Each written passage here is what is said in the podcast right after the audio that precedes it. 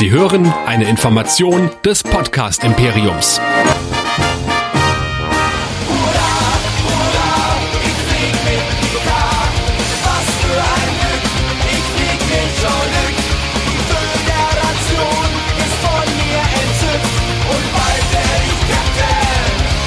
Genau wie.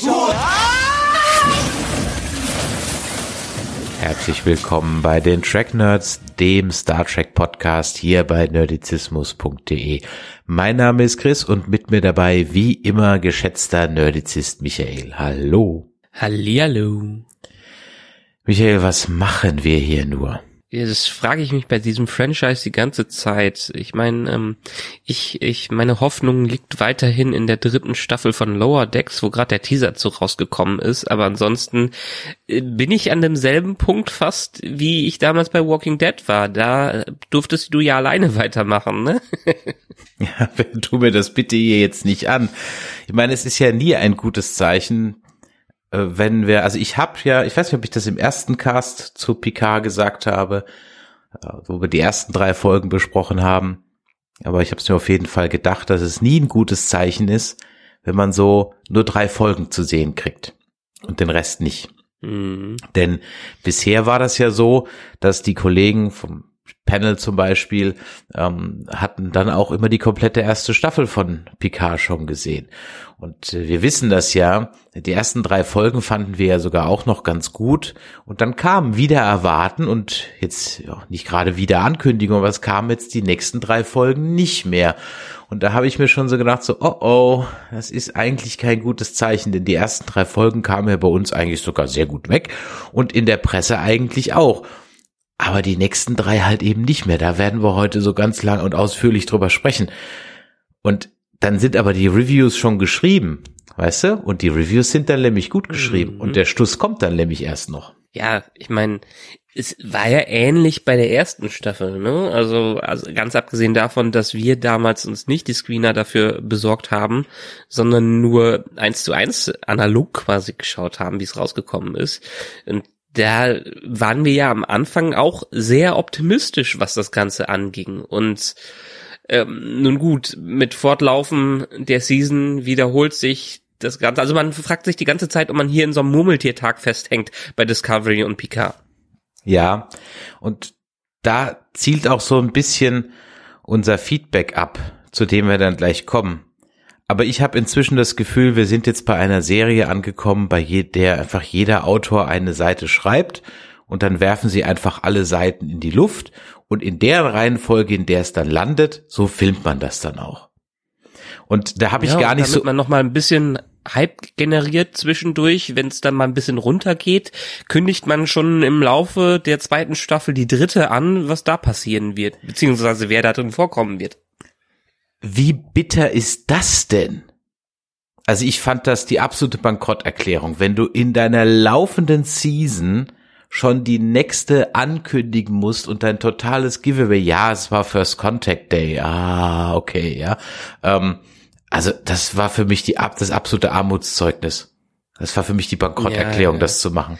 Pure Verzweiflung. Lustigerweise, ich hatte es an dem Tag überhaupt nicht auf dem Schirm, dass dann First Contact Day da war und habe so einen Teaser gesehen dafür und dachte mir, hm, sind die jetzt so verzweifelt, dass die das jetzt schon unbedingt äh, zeigen müssen, dass die sie nicht offensichtlich optimistisch sind, was die zweite Staffel angeht. Und dann habe ich den First Contact Day gesehen, da habe ich gedacht, okay, ja, gut, vielleicht hatten sie jetzt nicht wirklich groß was anderes anzukündigen. Strange New World haben sie die Teaser ja schon rausgehauen. Irgendwas brauchen sie dafür und zumindestens einige Fans sind ja bei der Serie noch optimistischer als bei Discovery. Einige Fans, sage ich nicht wie. Ja, da kommen wir gleich dazu. Äh, ich, ja, wie gesagt, man hätte ja Stoff gehabt, man hätte ja Strange New Worlds einfach noch ein, zwei Tage zurückhalten können. Man hätte ja Lower Decks rausbringen können. Also man hat jetzt nicht unbedingt PK gebraucht für den First Contact Day. Und ich meine, das wäre doch ein schöner Aufhänger gewesen für das Ende, also sozusagen als Post-Credit-Scene, dann das reinzuschneiden, damit alle dann noch schön gehypt sind. Aber ich sage, man hat kein großes Vertrauen und dann kam ja auch noch raus, dass, ich weiß jetzt gerade nicht, wie die Namen heißen, dass aber schon der eine Schreiber ist schon in der dritten Staffel am Schreiben, also er kritzelt irgendwas aus Papier, ja, und die Mhm. anderen sind aber noch hier bei Staffel 2 dran. So wurde es also bestätigt und dann denkst du dir so, okay, gut. Immer noch daran, ich dachte, das wäre fertig produziert. Ja, nee, also die waren schon in der Staffel 3 am Schreiben mit dem gleichen Team, das Staffel 2 gemacht hat und haben Leute abgezogen vom dem Writers Room, um sie in Staffel 3 zu stecken. Also ich glaube, der der Akiva Goldsman, der war dann noch auf Staffel 2 dran, aber dieser Dementeler oder wie der heißt, der ist dann schon zu Staffel 3 rübergewandert, während die aber an 2 noch geschrieben haben. Naja, aber ich meine, das wurde ja schon früh angekündigt, dass die Staffel 2 und 3 zusammendrehen. Ja, ja, genau. Wahrscheinlich einfach auch aufgrund der Zeit und des Alters von Patrick Stewart, dass man das so äh, schnell raushauen musste. Da muss man halt ein bisschen multitasken. Aber hm, sagen wir mal so, dass CBS in Richtung Star Trek so ein bisschen eine Bankrotterklärung in den letzten äh, Monaten oder Jahren war, merkt man auch daran, dass die jetzt voll auf diesem NFT-Zug draufspringen bei anderen Sachen und äh, da schön mal Geld ab, abknapsen wollen. Kannst du mir das bitte mal erklären? Ich habe nur die Überschrift gelesen. Ja, die wollen irgendwie das Äquivalent zu so Sammelkarten für Star Trek machen, ähm, wo die äh, Computer zufallsgenerierte Schiffe als NFTs raushauen. Also wer NFTs nicht kennt, äh, für so ein neumodischer Begriff, non-fungible äh, Tokens oder wie es ausgesprochen wird, äh, ist so das Äquivalent zu, zu Bitcoin, nur in der Sammlerecke, in der Kunstecke. Das Ganze äh, basiert ähm, auf der, ähm, äh, wie heißt jetzt, auf der, ach, auf der Cash-Dings, äh, Bums da, äh, Blockchain, KI, KI, Blockchain, Blockchain. Blockchain, genau. Man auf muss der noch ein paar ist- reinschmeißen. Genau, man muss noch ein paar Buzzwords rein. Auf der Blockchain, genau. Auf und, die, und die Blockchain ist im Prinzip ein ganz, ganz, äh, eine ganz, ganz lange Kette, wo Sachen nur einmal drin vorkommen können. Und ähm, NFTs sind im Prinzip das Kunstäquivalent, wo man etwas, ja, ein digitales Kunstwerk, ein digitales Bild, jedenfalls ein digitales Produkt eindeutig jemanden zuweisen kann. Ähm, und das machen sie hiermit, indem sie quasi Sammelkarten rausgeben mit generierten Schiffen, wo diverse bei rauskommen können, wo 90 Prozent wie in den damaligen äh, Kickerkarten und sowas äh, Mist ist und nur zwei Prozent irgendwie was Wertvolles ist. Äh, und die Dinger hat man dann ja als Datei auf dem Rechner liegen, aber das Kuriose ist ja sowieso bei NFT, du hast ja eine Besitz, du hast ja eine Urkunde dafür, dass du als Owner dieses Strings signiert wurdest.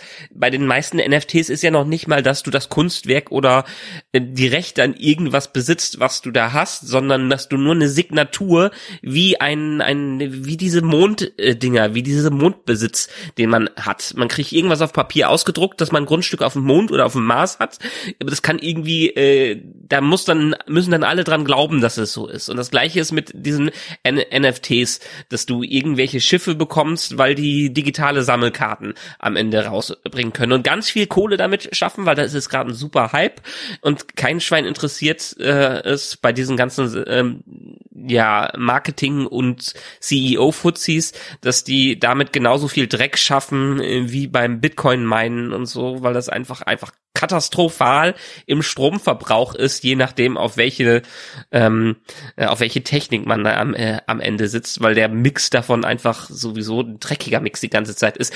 Egal, jetzt werden andere wieder hochspringen und sagen, wie toll denn äh, doch die Blockchain für unsere Zukunft ist. Ähm, ich bin da eher pessimistisch und das ist für die meisten in Richtung NFT und Kunst eine reine Geldmacherei und Geldtreiberei und ihr immer, wenn irgendeine Firma ankündigt, ja, wir werden unser Produkt als NFT rausbringen, um den Fans zu dienen, sind das einfach nur irgendwelche idiotischen CEOs, die jede Menge Kohle machen wollen, weil Leute denken, sie würden was besitzen, indem sie eine digitale Urkunde bekommen. So kleiner Rant vor Picard. Für alle, die jetzt noch dran sind und denken, wo bin ich denn hier gelandet? Michael, wo könnte man denn noch mehr von uns hören? Unsere ganzen wunderbaren Star Trek Rants, die findet ihr immer auf nerdizismus.de, wo ihr alle Artikel, alle Sounds, alle Videos, alle Dinger, die wir jemals produziert haben, digital und ganz sicher ohne die Blockchain äh, dokumentiert haben auf der Webseite, in den Streams, in den Feeds, nerdizismus.de Da kriegt ihr alle Links und da könnt ihr uns auch immer gerne Feedback schreiben oder einsprechen und zwar info@nerdizismus.de. Ich warte noch auf den Moment, wo uns mal eine Sprachnachricht per E-Mail geschickt wird. Nein, ihr könnt äh, auch Sprachnachrichten oder normale Nachrichten an die WhatsApp Nummer 01525 964 7709 durchgeben oder ja, ihr diskutiert schön auf unserem Discord-Server nerdizismus.de slash Discord mit. Und natürlich immer eine Bewertung bei iTunes oder Podcast Addict oder bei Spotify. Die hilft dem Algorithmus, damit er unseren Podcast besser bewertet und findet und dann können auch andere Leute in den Genuss von Nerdizismus kommen. Du hast gerade eben Sprachnachrichten erwähnt. Äh, wir haben eine bekommen, die möchte ich äh, hier an der Stelle auch mal kurz vorspielen. Die kommt nämlich vom Nico Uhu. und äh, der Nico hat eine Frage an uns. Moin, liebe Nerdizisten. Ich habe da mal eine Frage und zwar ist mir was aufgefallen bei Picard Folge Nummer 3. Vielleicht habt ihr das ja ähnlich gesehen und könnt mir das mal beantworten. Und zwar geht es darum, dass ja am Anfang der ähm, Alternativ-Ehemann von Seven auf das Schiff beamt und dann direkt den Elnor, ähm, ich sag mal, anschießt, der dann verwundet wird. Ähm, dann gibt's eine Rangelei und dies und das. Die beiden Wachmänner werden erschossen und danach schnappt sich Raffi die Phaser vom äh, Alternativ-Seven-Ehemann, um den zu erschießen und der wird sofort desintegriert. Was ich mich frage ist, wieso wird Elnor nicht auch desintegriert? Hat er irgendwie Romulaner Superkräfte, die ihn davor ähm, bewahren? Oder wie sieht das aus? Habt ihr das auch gesehen und könnt ihr mir da eventuell mal weiterhelfen? Vielen Dank und bis dann erstmal. Hm. Jetzt könnte man natürlich sagen, da versucht der Alex Sinn in etwas zu finden, wo es keinen gibt. Damit würde er sich ja dann nahtlos einreihen in unsere 14-tägige Therapiestunde. Ja, ich sage, es ist schlicht und ergreifend einfach sloppy writing. Wenn ich es in Universe erklären wollte, würde ich sagen, naja, die Wachen haben halt noch ein Herz, wohingegen einfach Ruffy und Seven einfach gnadenlos jeden desintegrieren, obwohl so ein Phaser, wie wir ja in der Folge 4 sehen, offensichtlich dann doch verschiedene Einstellungen hat. Hm. Ich dachte jetzt, du wärst ans Bild rangegangen und hättest mal auf diese Phaser-Einstellungen rangezoomt. Aber das hast du nicht gemacht. Nee, das habe ich an der Stelle jetzt mal nicht gemacht. Naja, Plot-Armor sagen wir dazu, ne? Ganz klassisch der Plot-Armor. Aber er ist ja tot, also um wiederbelebt zu werden. So tot ist er ja nicht. Mhm. Mhm. Also meine Vermutung wäre jetzt gewesen, nachdem dann nach der einen Nachricht, die du mir vor einiger Zeit geschrieben hast, dass der, äh, wie heißt der, Evan Evogara ähm, weniger im Vertrag drin steht als die äh, Orla Brady und dementsprechend schneller rausgeschrieben werden muss, weil die anderen besseren Vertrag hat. Naja, also es war halt von mir eine Vermutung, dass manche Schauspieler anscheinend einen Vertrag über mehrere Folgen oder vielleicht eine Mindestanzahl an Folgen haben und manche halt irgendwie nicht und deswegen wir jetzt dieses seltsame Konglomerat haben, dass also Schauspieler wiederkommen, die genauso aussehen wie eine Rolle, die sie letzte Woche noch in der anderen, also in der ersten Staffel hatten und es überhaupt nicht erklärt wird, warum, wieso, weshalb. Also anders kann ich mir das einfach äh, nicht erklären. Aber es gibt ja noch viele Fragen rund um diese Dinge, die wir aufklären müssen. Dazu gehören die auch. Der Tobias schreibt uns. Liebe Nerdizisten und Track Nerds, zunächst Dank für eure tolle Arbeit der letzten Jahre. Ich höre eure Podcasts zu verschiedenen Themen, The Walking Dead seit und, und so weiter seit Jahren und wollte schon früher mal schreiben, aber jetzt tue ich es. Kein anderes Track-Format kann euch in Sachen Intelligenz und Humor ansatzweise das Wasser reichen. Oh, jetzt wäre ich aber rot hier. Also, ja, Tobias, vielen Dank. Gut, dass wir das Ganze gerade nicht aufnehmen. Ne? Als Alt-Track-Fan Geburtsjahr 68, der Star Trek schon in den Flame Wars des Newslet gegen Babylon 5 verteidigt hat. der Gruß geht raus an Sie reden, ja, ihr wisst genau, was ich meine. Ähm, kann ich vor allem die Meinung von Chris zu New Track gut nachvollziehen. Das Wechselspiel zwischen Chris und Michael ist immer wieder spitze anzuhören und man denkt, wenn es sowas wie Podcast 1991 schon gegeben hätte, hätte man damals auch mitmachen wollen. Vielen Dank. Bei der zweiten Staffel Picard ist es nun das erste Mal bei meiner, bei einer neuen Trackstaffel, dass ich nach 20 Minuten der ersten Folge abgeschaltet habe. Es war nicht mehr auszuhalten.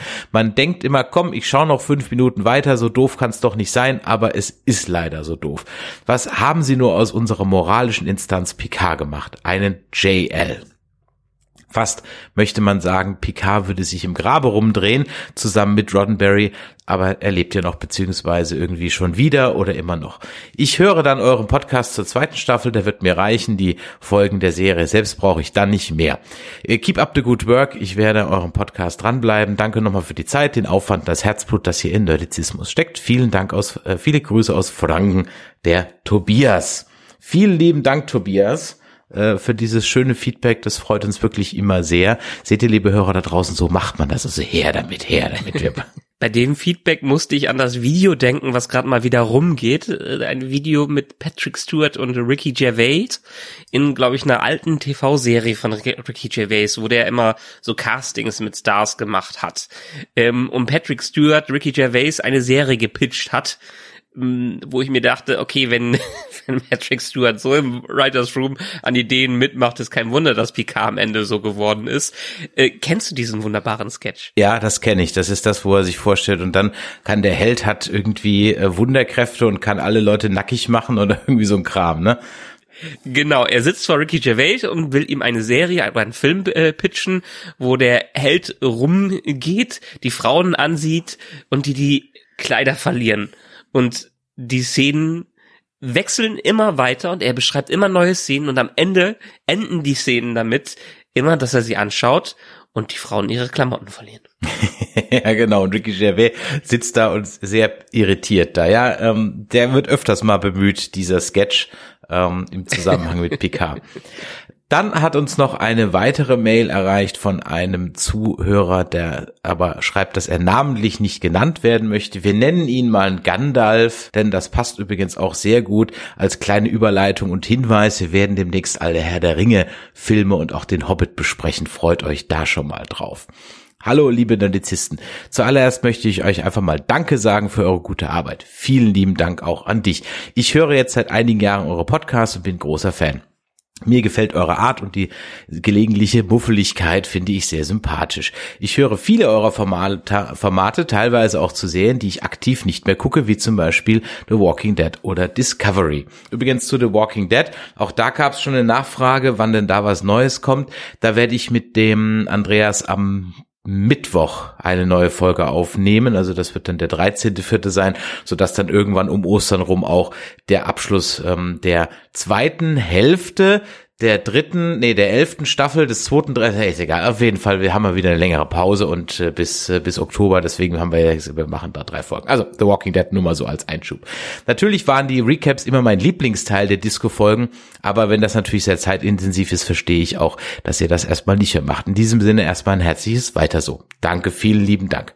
Ähm, ich habe gerade eure Folge zu den ersten drei PK-Folgen gehört und möchte hier eine kleine These in den Raum stellen, die mir erst in den Sinn kam, als ihr die Handlung nochmal zusammengekehrt habt, nämlich der Kobayashi Maru-Test.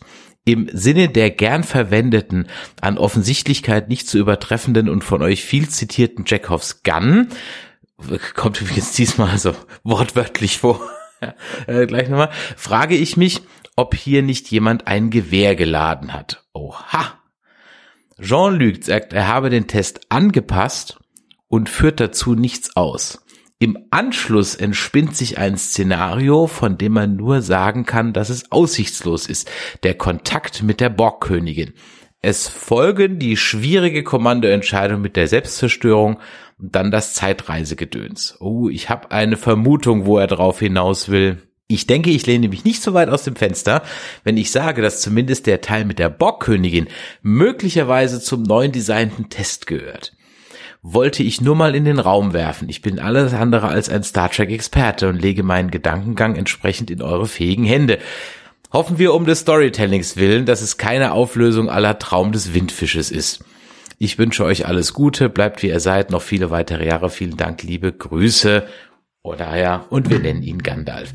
Ähm, Das ist natürlich jetzt mal ein Twist, dass das alles nur ein Kobayashi Maru-Test war. Also inzwischen glaube ich es nicht mehr. Beim ersten Teil hätte ich durchaus fast noch gesagt, ja, aber so clever sind die nicht. Für welchen Charakter denn? Ja, und das kommt natürlich noch dazu, für welchen? Oh, für Elnor. Aber der ist ja schon tot. Ja. Und die anderen sind drin gefangen und kommen nicht mehr raus aus der Simulation. hatten, wir- hatten wir in Lower Decks. Also von daher. Also ja, aber inzwischen glaube ich da nicht mehr dran. Ich habe aber noch eine andere Theorie, wie es vielleicht ausgehen könnte. Äh, Da kommen wir aber dann später noch zu. Und dann gab es natürlich noch eine Geschichte, oder was heißt eine Geschichte, mehrere Geschichten, denn es ist immer wieder interessant, wie so die, ja, wie Star Trek so auf Twitter rezipiert wird und auch diskutiert wird. Und kann man ja unter dem Hashtag, ne, Star Trek Picard, Star Trek Discovery etc. kann man ja da wunderbar so suchen und sich Meinungen da dazu einholen. Und ich war ähm, am Anfang von Folge 4, doch, und Folge 6 hat's ja dann noch getoppt, war ich ja schon etwas irritiert, als äh, das bei Amazon dann plötzlich eine Warnung kam vor Gewalt, Rauchen, Alkoholkonsum, Schimpfwörter und jetzt in Folge 6 noch sexuelle Interaktion. Und dann habe ich mir so, habe ich getwittert, okay, Picard ist, wenn man einen Disclaimer vor seine Sendung machen muss, nämlich Gewalt, Rauchen und Alkoholkonsum. Und dann kam so eine beispielhafte Antwort, bei der ich mich nicht so ganz sicher bin, ob er uns einfach nur so ein bisschen triggern will oder ob er einfach nicht versteht, worauf wir hinaus wollen. Denn dann schreibt der User Photonenerzähler, i, die machen kein betuliches 90er Nachmittagsfernsehen mehr. Mich triggert schon die Warnmeldung vor der Folge. Ja, was soll ich sagen? That's not the point. Darum geht es nicht. Und ich möchte einfach an der Stelle mal mit einem anderen User antworten, nämlich Steampunk-Welten, der nicht auf diesen Thread, aber auf einen anderen, ich finde, das sehr schön zusammengefasst hat. Er schreibt nämlich zwar über Discovery, aber ich finde, das äh, passt für PK halt auch. Also es geht erst um Discovery und dass er das eigentlich gar nicht so schlecht fand in der vierten Staffel, aber andererseits machen sie auch im vierten Jahr noch dieselben dummen Anfängerfehler. Zu viele Handlungsstränge, schlechtes Pacing, unglaubwürdige und unvollständige Auflösung der Mystery Box. Bei einer 30 Jahre alten Serie kann ich da noch ein, zwei Augen zudrücken. Damals war das Fernsehbusiness noch ein anderes und die Ansprüche und Budgets geringer. Aber seitdem hat sich viel geändert und die Autorenschulen haben dazugelernt, was Dramaturgie angeht. Wir sind nicht mehr dazu verdammt, dieselben Fehler immer und immer wieder zu machen und haben neue Tools. Und genau das ärgert mich so sehr an in diesem Fall Disco. Sie haben ein enormes Budget und machen trotzdem vollkommen ohne Not immer wieder dieselben Fehler und das finde ich sehr schade. Und das fasst für mich wunderbar zusammen, was auch absolut auf Picard zutrifft. Es sind immer wieder die gleichen Fehler und man hat das Gefühl, die Lernkurve ist extremst flach, wenn sie nicht sogar ein Kreis ist. Und das frustriert und das finde ich einfach sehr schade, weil es doch so einfach vermeidbare Dinge sind. Es ist doch nicht, dass man sagen muss, oh, ihr wollt hier irgendwelche epischen Schlachten darstellen, habt nur 10 Dollar in der Kasse und jetzt macht ihr das halt irgendwie mit Pappmaché oder so. Das ist es ja nicht. Es ist ja einfach äh, Handwerk, ja, äh, was, was da einfach ist. Und ja, und dann gibt's natürlich auch die Fraktion, die dann auf Twitter schreibt, "Nö, du bist ja überhaupt kein Screenautor und so weiter. Nochmal, ähm, ich muss kein Koch sein, um zu erkennen, dass das Essen versalzen ist. Ja. Und äh, ich glaube, dass hier ganz, ganz viel aus dem Fandom einfach bessere Ideen kommen, wie man etwas auflösen könnte. Und vielleicht hast du ja auch wieder ein paar für die Folgen vier, fünf und sechs, die wir dann heute besprechen. Aber da merkst du mal, so geht das auf Twitter einher. Aber zu dem Punkt, den Fehlern möchte ich eigentlich noch mal was sagen. Fehler sind ja nur Fehler, wenn man die als eigene Fehler einsieht. Also es ist ja nicht so, die, als ob die es nicht wiederholen würden, äh, weil die nicht denken, dass die da was falsch machen. Ne? Also wenn sie auf die Kritik von ja Kritikern oder von Fans hören würden, da hätten sie ja schon, schon was geändert. Aber ganz offensichtlich ist im Writers Room ja jemand der Ansicht, äh, dass die Sachen in jeder Staffel eigentlich da wunderbar funktionieren und dass man diese Mystery Box aufbauen muss, um sie am Ende völlig katastrophal zu lösen. Also die falsche Lehre von Lost mitgenommen hat in der Art und Weise. Ja, irgendwie sowas. Ich glaube, die sind echt der Meinung, dass das eine ganz tolle Show ist. Gut, dann lass uns doch mal schauen, warum wir jetzt schon eine halbe Stunde über etwas, äh, über die neuen drei Folgen vier, fünf und sechs reden, äh, wo wir doch, und nochmal, hört euch den Cast an für die Folgen eins bis drei. Wir waren wirklich guter Dinge. Aber was soll man sagen? Es ist äh, schwierig geworden. Und das Positivste, was ich noch irgendwie mitnehmen kann, ist, dass an meinem Geburtstag die Welt untergeht, nämlich am 15. April. Das, wenn, wenn Jay Ellis nicht schafft. Und da habe ich mir so gedacht, so mein Gott, wenn das doch jetzt läuft, warum time ich dann die Ausstrahlung nicht so, dass die letzte Folge am 15. April kommt? Zwei, drei Wochen vorher. Hätte ich jetzt so gemacht als Gag, aber okay. Man hat ja, man hat ja noch Strange New Worlds, was man versenden muss, von daher. Allerdings. Ähm, wir versuchen es mal heute in den drei Folgen, die da heißen Wächter, ähm, Assimilation und äh, äh, wie heißt die eine Gnade, wobei äh, fliegt mich zum, nee, wir haben Wächter, äh, fliegt mich zum Mond und Gnade, so heißen die drei Folgen. Äh, Gnade wir, heißt die sechste. Ja, die heißt Interessant. Ja, statt äh, Two of One heißt Two of One. Mhm, ja. ja. Und äh, was mich hier besonders ja fasziniert, zumindestens an Episode 5 und 6, äh, dass ja dahinter steckt Jonathan Frakes. Ne? Ja, es ist wirklich, es ist wirklich, und die sind mit die schlimmsten Folgen überhaupt. Also, wir versuchen das jetzt mal wirklich heute irgendwie so zusammenzufassen und wir hatten heute Morgen schon per WhatsApp mal so hin und her geschrieben, wie wir das heute machen. Es ist einfach so ein Wust an Handlung, dass es irgendwie so schwierig ist, jetzt eine Handlung durchzugehen, weil dann natürlich jetzt, gerade wenn wir drei Folgen besprechen, jetzt in der einen Folge was, sag ich mal, bemängeln, was in der nächsten aufgelöst wird.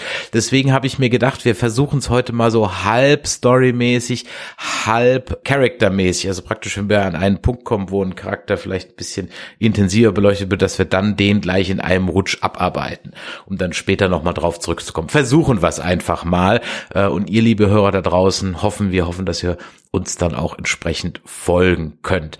Also, es geht los bei Folge 4, dass also Ruffy und Seven jetzt auf den Spuren von Rios sind und äh, dann hat man auch gleich so mal den ersten Gag reingebracht, nämlich man hat aus äh, Voyage Home den Punker wieder zurückgeholt und den dann sozusagen diesmal nicht per Nerve Pinch schlafen gelegt, weil er wieder das Radio im Bus so laut hat, sondern Seven guckt ihn fies an und Ruffy sagt irgendwas oder umgekehrt und dann macht er ganz brav das Radio aus.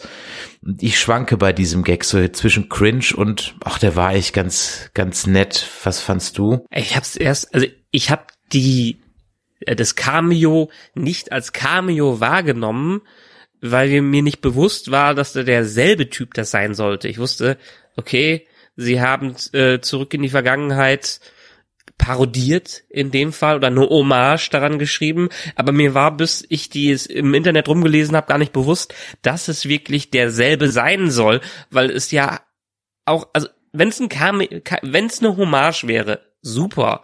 Aber jetzt ein Cameo von dem gleichen, der 30 Jahre zuvor genauso aussah, ist so ein bisschen so zu vermuten, als wäre äh, so ein, wären die toten Hosen heute noch wie vor 30 Jahren. So ungefähr. Auch mit ihrer Punkerfrisur würden die rumlaufen und allen dabei. Und ähm, das funktioniert für mich nicht mal ansatzweise, dass das derselbe äh, sein soll. Also das fand ich auch ein bisschen cringe dann am Ende also Stichwort Tote Hosen. Ich habe gerade gestern ein Interview mit Campino gehört, der gesagt hat, hätte er gewusst, dass sie jahrelang so erfolgreich sind, über Jahrzehnte hätte er sich niemals den Künstlernamen Campino gegeben, ähm, sondern irgendwas, sondern irgendwas Gescheites. Und, mein, und meine erste Assoziation war Gott, dann würde er Wert das Echte heißen. Ja. von daher, äh, ja, ich fand's halt insofern, also erst fand ich's ganz nett und dann hat bei mir wieder das Hirn eingesetzt und hat gesagt, so, das war jetzt die lustigste Szene in vier Folgen und die ist nur lustig, weil andere die Arbeit gemacht haben und ihr nicht. Ihr baut also auch nur drauf auf. Da heißt jetzt natürlich wieder, hey, die Tracknerds sind so gemein. Aber man kann es so sehen. Prove me wrong. Hm. Wie gesagt, den Gedanken dahinter diesem Joke fand ich ganz gut. Aber äh, Voyage Home, zurück in die Vergangenheit, äh, funktioniert dadurch, dass sie, wo sind sie da, 1985 oder irgendwie wieder in den 80ern, ähm, weil es einfach passend in die 80er gepasst hat. Der Punker mit seiner Boombox und allem dabei. Was passt denn 2024 noch da rein in einer Welt, die ja ganz offensichtlich ganz anders modern ist als die Vergangenheit von der Vergangenheit, von der Zukunft, die wir früher gekannt haben. Also ich krieg diese Logik nicht hin, dass man ihn unbedingt sich, man hätte doch irgendwie auch das auf bisschen subtilere Art und Weise machen können.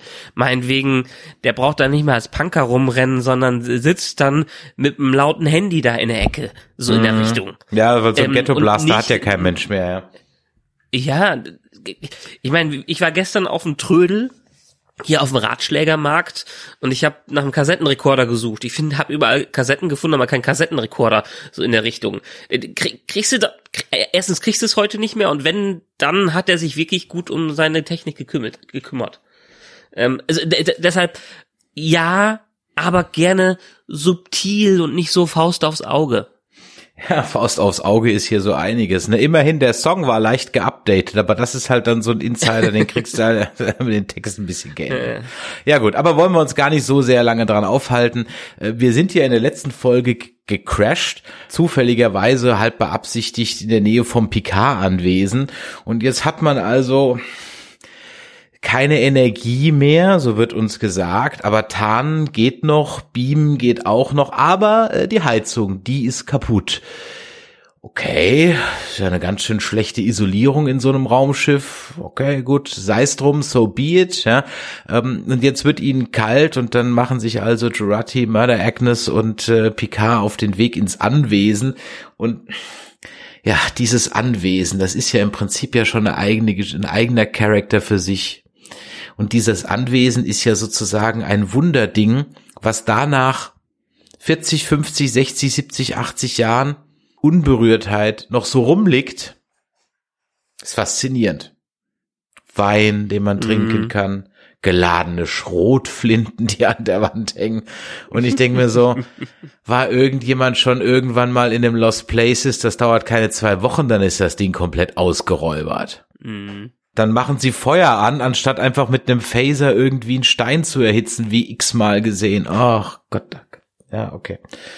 Ja, es muss ja alles so, die sind jetzt in der Vergangenheit und dann muss man auch auf Retro machen, so ungefähr. Es ist, es ist nicht die atomgetriebenen Kriegsschiffe, äh, sondern es ist ähm, das Streichholz nehmen. Aber wo du gerade so einen Akzent nachmachst, sie haben ja dann ganz dezent erklärt, warum Picard der, der englischste Franzose überhaupt ist. Auch mal wieder die Abart von Hollywood mittlerweile alles erklären zu müssen, alles durcherklären zu müssen. Dann bleiben wir doch gleich beim beim beim Picard in seinem Anwesen und springen dann schon mal zum ersten Punkt, nämlich das wurde auf Twitter letztens bemängelt, dass wir da aber in den ersten drei Folgen gar nicht drüber gesprochen haben. Dann holen wir es jetzt nach. Picard und seine Vergangenheit und die häusliche Gewalt. Das ist natürlich jetzt so ein Thema, da musst du jetzt auch aufpassen, wie formuliert man irgendwas und natürlich ist häusliche Gewalt schlimm und wir wollen das hier jetzt gar nicht verharmlosen und kleinreden oder sonst irgendwas, ja. Aber sei mir nicht böse. Jetzt, wo er 99 ist, ist das auf einmal ein Thema für ihn? Ich meine, ich musste an meinen eigenen Großvater zurückdenken, der als er dement war, auch zurück in die Vergangenheit gereist ist, mehr oder weniger. Äh, man will uns jetzt scheinbar damit sagen, dass äh, Picard dann auch so langsam dement wird, oder nicht? Ja, weiß ich nicht, möchte man uns das damit sagen, dass er dement wird? Ich habe das nicht so, ich habe eher die Bedeutung, jetzt hat er ein Nein, Trauma. nein. Also ja, es ist wie bei allem, also es, man braucht halt eine, eine edgy Serie, die ein bisschen was Ernsteres äh, verarbeitet und jetzt ist das Trauma einfach nicht mehr seine Begegnung mit dem Borg, sondern seine Vergangenheit, die er nie aufgearbeitet hat. Wobei ich mich nicht ansatzweise daran erinnern kann, dass er eine nicht aufgearbeitete Vergangenheit hatte bisher. Eben. Ich, ich verstehe es einfach nicht. Woher kommt das jetzt? Jetzt hat er also häusliche Gewalt erlebt, als er als Kind war und deswegen ist er dann in den Weltraum gegangen. Ich bin mir ziemlich sicher, ich habe nicht extra nochmal nachgeguckt, aber dass er in dieser Aftermath-Folge von der Borg-Folge ganz sicher andere Gründe nennt, als er mit seinem Bruder diskutiert, warum er in, in, in, äh, in, in Weltraum gegangen ist. Ja? Ja. Oder, oder möchte man damit uns sagen, dass das der Grund ist? Und dann wären wir ja, und da kommen wir später auch noch drauf, auf die geilen Geschichte. Da wären wir jetzt in einer ganz anderen Timeline, dass man sagt, okay, dieser Picard, den wir jetzt sehen, ist halt dieser Schlechter von Romulus, ja. Äh, und der ist natürlich nur dieser böse faschistische General geworden oder Admiral oder was auch immer, weil er halt so eine schlechte Kindheit hatte, wie immer, ne? So. Äh, warum muss hier jetzt auch plötzlich Picard mit 99 noch dieses Thema aufmachen? Da könnte man doch durchaus einen der neuen Charakter nehmen, um dieses Thema aufzumachen. Warum muss es jetzt der alte Zausel sein? Wurde es vorher niemand, der hat nie mit Geinen drüber gesprochen, der hat nie mit Troy drüber gesprochen. Das, das war niemals ein Thema, ja. Es macht auch, es passt auch nicht zu dem Ganzen die Serie heißt ja nicht JL, sie heißt ja Picard. Also muss es auch in irgendeiner Art und Weise um den guten Jean-Luc gehen.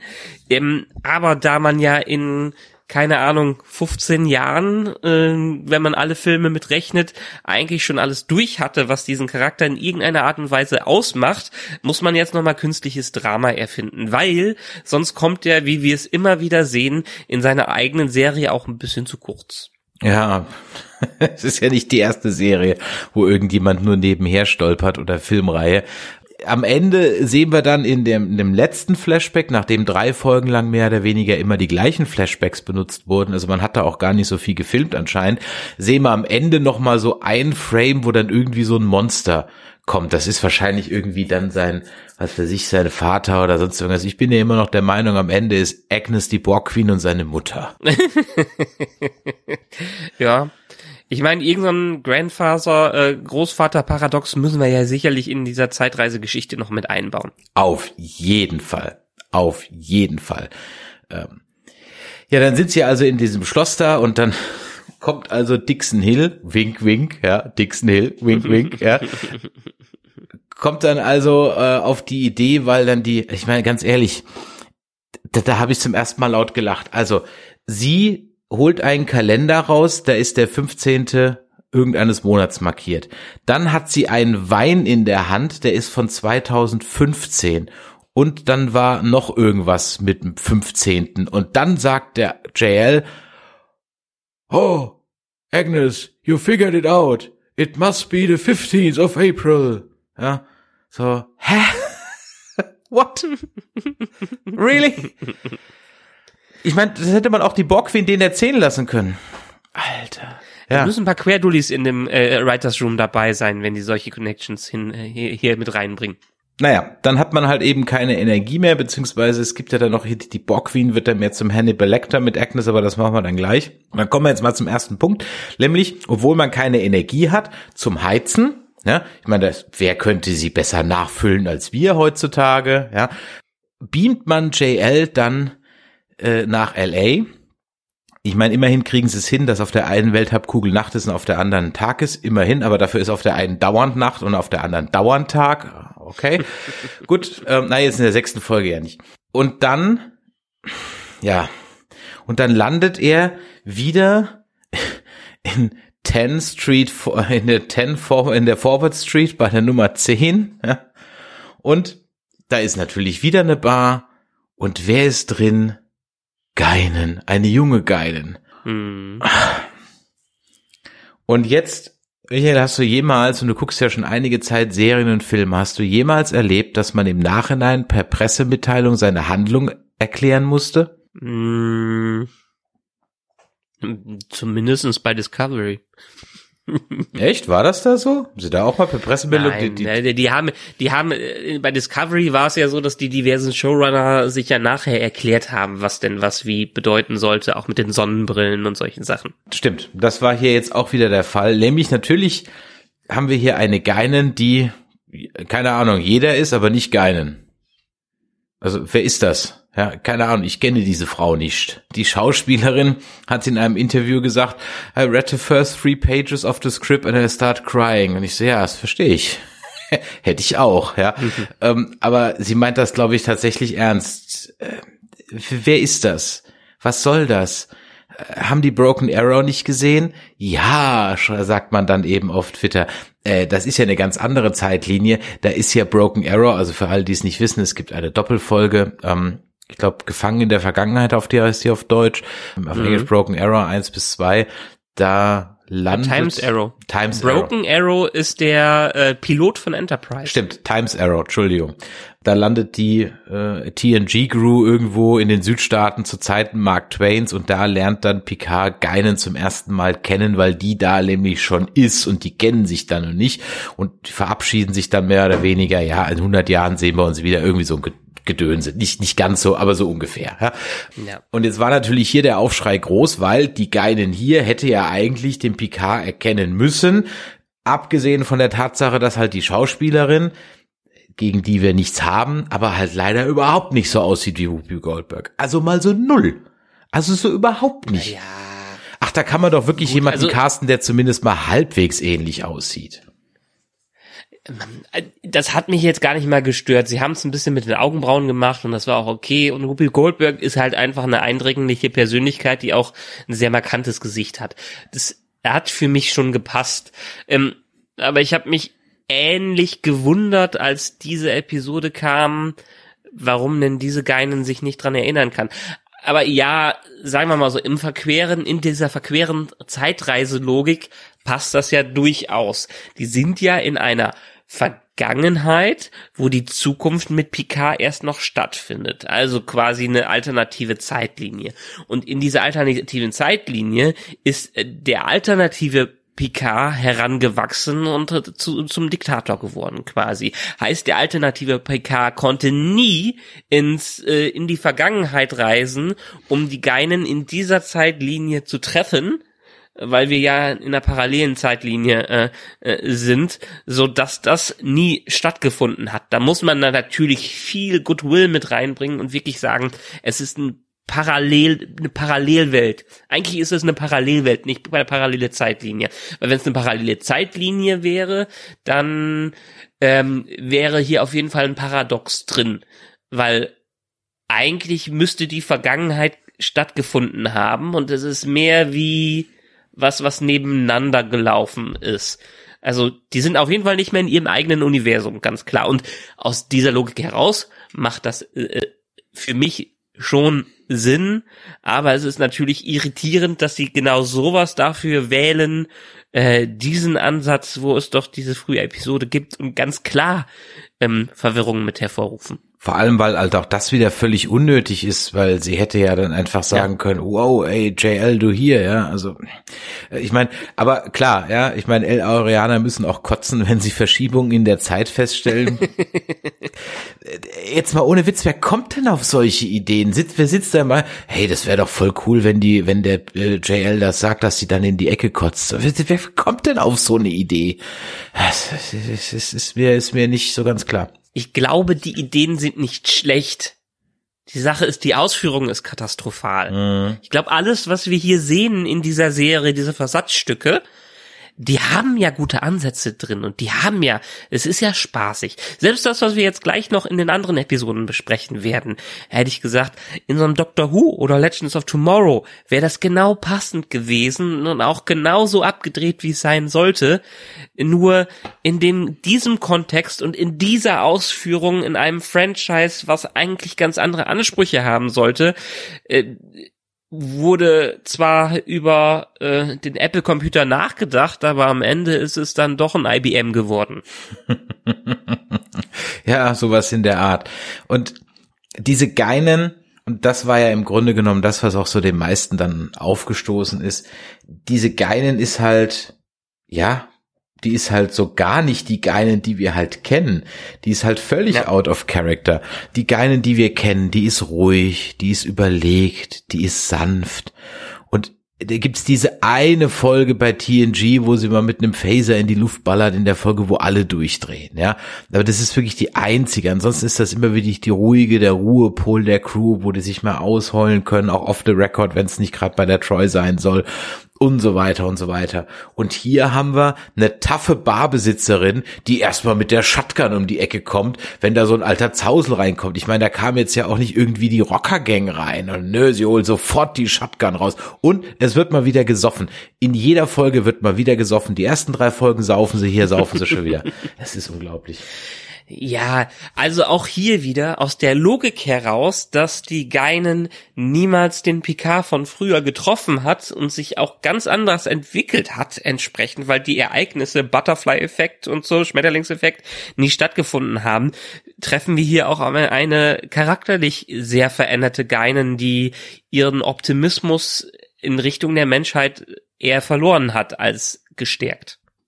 Und dazu möchte ich möchte ich sagen, dass eigentlich doch in dieser Episode, in der Times Arrow Episode, sie doch auch ein bisschen durchgedrehter war. Da war sie doch auch mehr wie in Ghost als äh, eine Geinen.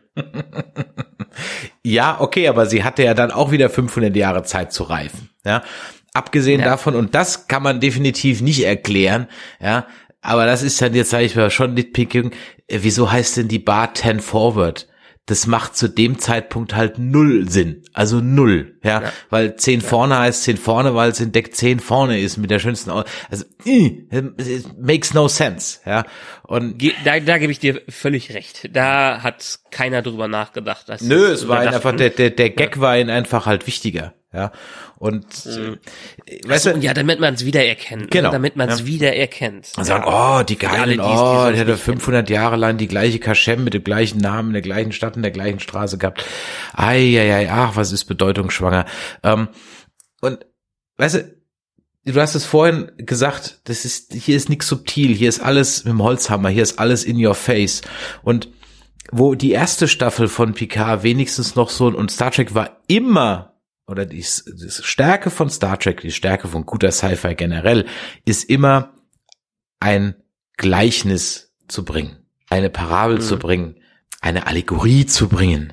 Eine Metapher. Eine Metapher, ja, eine Fabel, nenn es wie du willst, auf jeden Fall nicht mit dem Holzhammer rauszuholen und sagen, bam, bam, bam, guck hier rein, hier, guck hier Klima, guck hier Rassismus, guck hier Arm und Reich, guck hier Kapitalismus, Kritik, bla, bla. Ja, zumindestens, zumindestens in den guten Episoden, wo sich die Serien entwickelt haben. Also ich schau mal auf gewisse Folgen aus der ersten Staffel von TNG mit leicht bekleideten äh, Mädels und ähm, einem Wesley, der in ein äh, in ein Glashaus fällt, so ungefähr. Ja, aber auch das war ja im- auch nicht unbedingt das subtilste. Da- Ja, okay, das war natürlich, das war auch eine selten dämliche Folge, aber nochmal, dann sind wir bei dem, was ich immer sage, ähm, die nächste Staffel, die nächste Folge konnte halt einfach wieder besser werden, weißt du, und hier ist halt jede Folge so, so schlecht auf dem Niveau. Und nochmal, um auf die Tweets von vorhin zurückzukommen, wir sind halt auch 30 Jahre weiter im Geschichten erzählen, ja, und wir kennen solche Stinkerfolgen und, und da kann man halt eben im Grunde genommen draus lernen, aber das, das wird halt nicht passiert. Und dann braucht also Geinen 300 Jahre, um zu merken, dass die Menschheit scheiße ist und im Jahr 2024 fällt dir das dann ein und dann will sie auf einmal gehen? Hä? Was, was hat die die ganzen Jahre vorher gemacht? Also ich meine, da gab es weiß Gott frühere Zeitpunkte, um die Erde zu verlassen, vor allem wenn man Alien ist und jederzeit gehen kann, aber doch nicht zu dem Zeitpunkt, wo sich eigentlich ja zumindest halbwegs alles zum Besser wendet, zum Besseren wendet. Nun gut, hier, äh, hier ist es ein, ein, ein, äh, ein Meta-Cameo durch eine jüngere Version von Whoopi Goldberg, die es einfach nicht ist. Ähm, und das soll uns einfach dazu führen, den nächsten Teil zu finden, wo wir ja auch einen Schauspieler diesmal wieder, eine Schauspielerin wiederverwenden, weil sie in dieser Staffel dabei sein muss. Ja, da, da kommen wir dann gleich zu. Ich möchte den Punkt noch kurz abschließen mit damit, dass ja äh, im Grunde genommen JL eher auch eiskalt ins Gesicht lügt, ne? Äh, er sagt ja dann, ah, aber die Menschheit, die wird doch noch so toll werden und sich entwickeln. Äh, In der letzten Staffel hat er noch wortwörtlich gesagt, ähm, äh, dass sich die Menschheit überhaupt nicht weiterentwickelt hat, weil nämlich die Admirals und Starfleet aus reinem Rassismus und Egoismus die Romulaner nicht gerettet haben. Ja, also Das sagt er wortwörtlich, ja. Und das sind viele Ja, Dinge, die jetzt weiß. passieren, die in diesen drei Folgen passieren, die sie teilweise eine Folge vorher schon ganz anders gemacht haben. Der Punkt ist einfach, das wird, wie so viele andere Sachen, keinen Payoff haben. Mhm. Das ist jetzt, das Statement ist jetzt raus. Klima bad, Rassismus bad, Kapitalismus bad. Und jetzt gehen wir weiter. Das, da kommt doch nix mehr. Verstehst du? Da kommt doch nix mehr. Da könnte man jetzt anknüpfen an die Bell-Aufstände, Bell-Rides aus DS9 Past Tense. Da könnte man an die Sanctuary Districts, wobei die werden mit einem Wort mal erwähnt, aber das kommt nicht mehr. Das kommt nicht mehr. Nee, man ist da viel zu sehr damit beschäftigt, jede Episode alle fünf Minuten eine Sto neue Storyline einzuführen. Oh ja, oh ja, oh ja. Bleiben wir aber mal noch bei den Storylines, die jetzt eingeführt werden.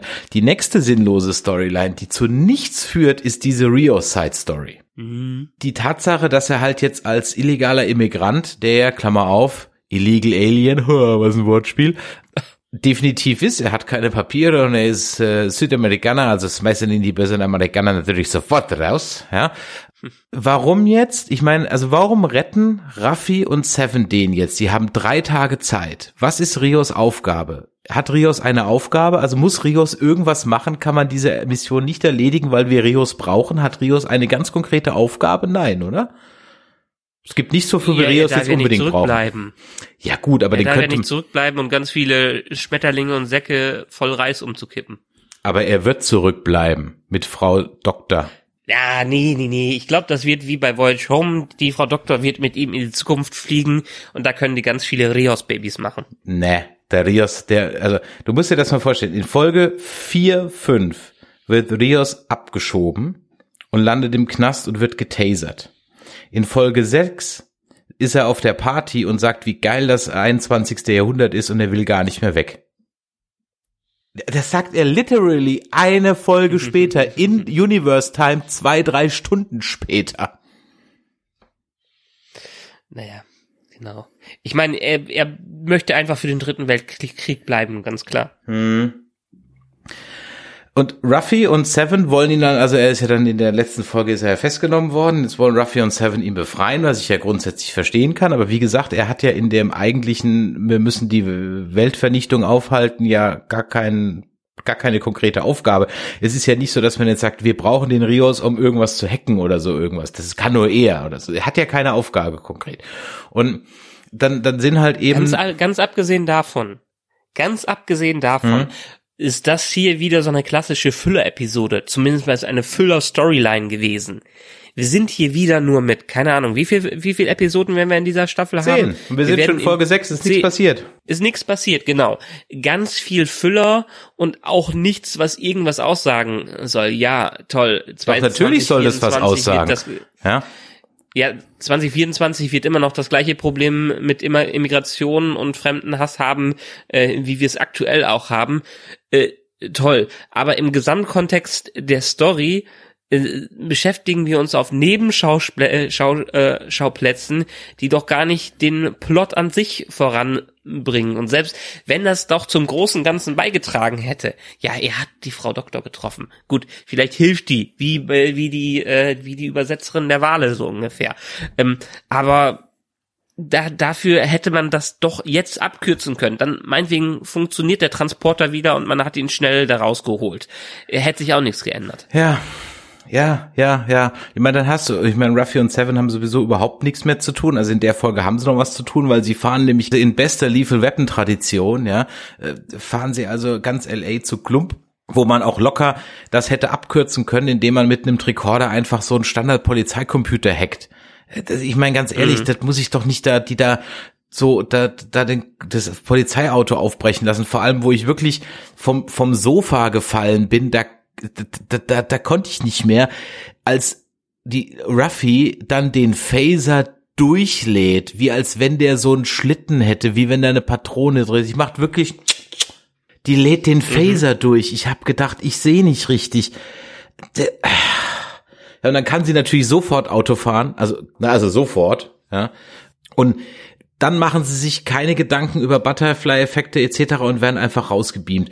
Wenn sie dann aber Rios rausholen, äh, dann sagen sie, oh, wir können den nicht einfach rausbeamen, weil das ist ja irgendwie Butterfly-Effekt. Aber statt man da dann eine schöne, Sto da hätte man ja mal ein Dilemma draus machen können. Ich meine, wir muss ja sehen, wir haben es hier nur mit Starfleet Officers zu tun. Ne? Seven hat wahrscheinlich auf der Voyager noch zumindest ein bisschen was mitgekriegt. Ruffy und Rios sind Starfleet Officer.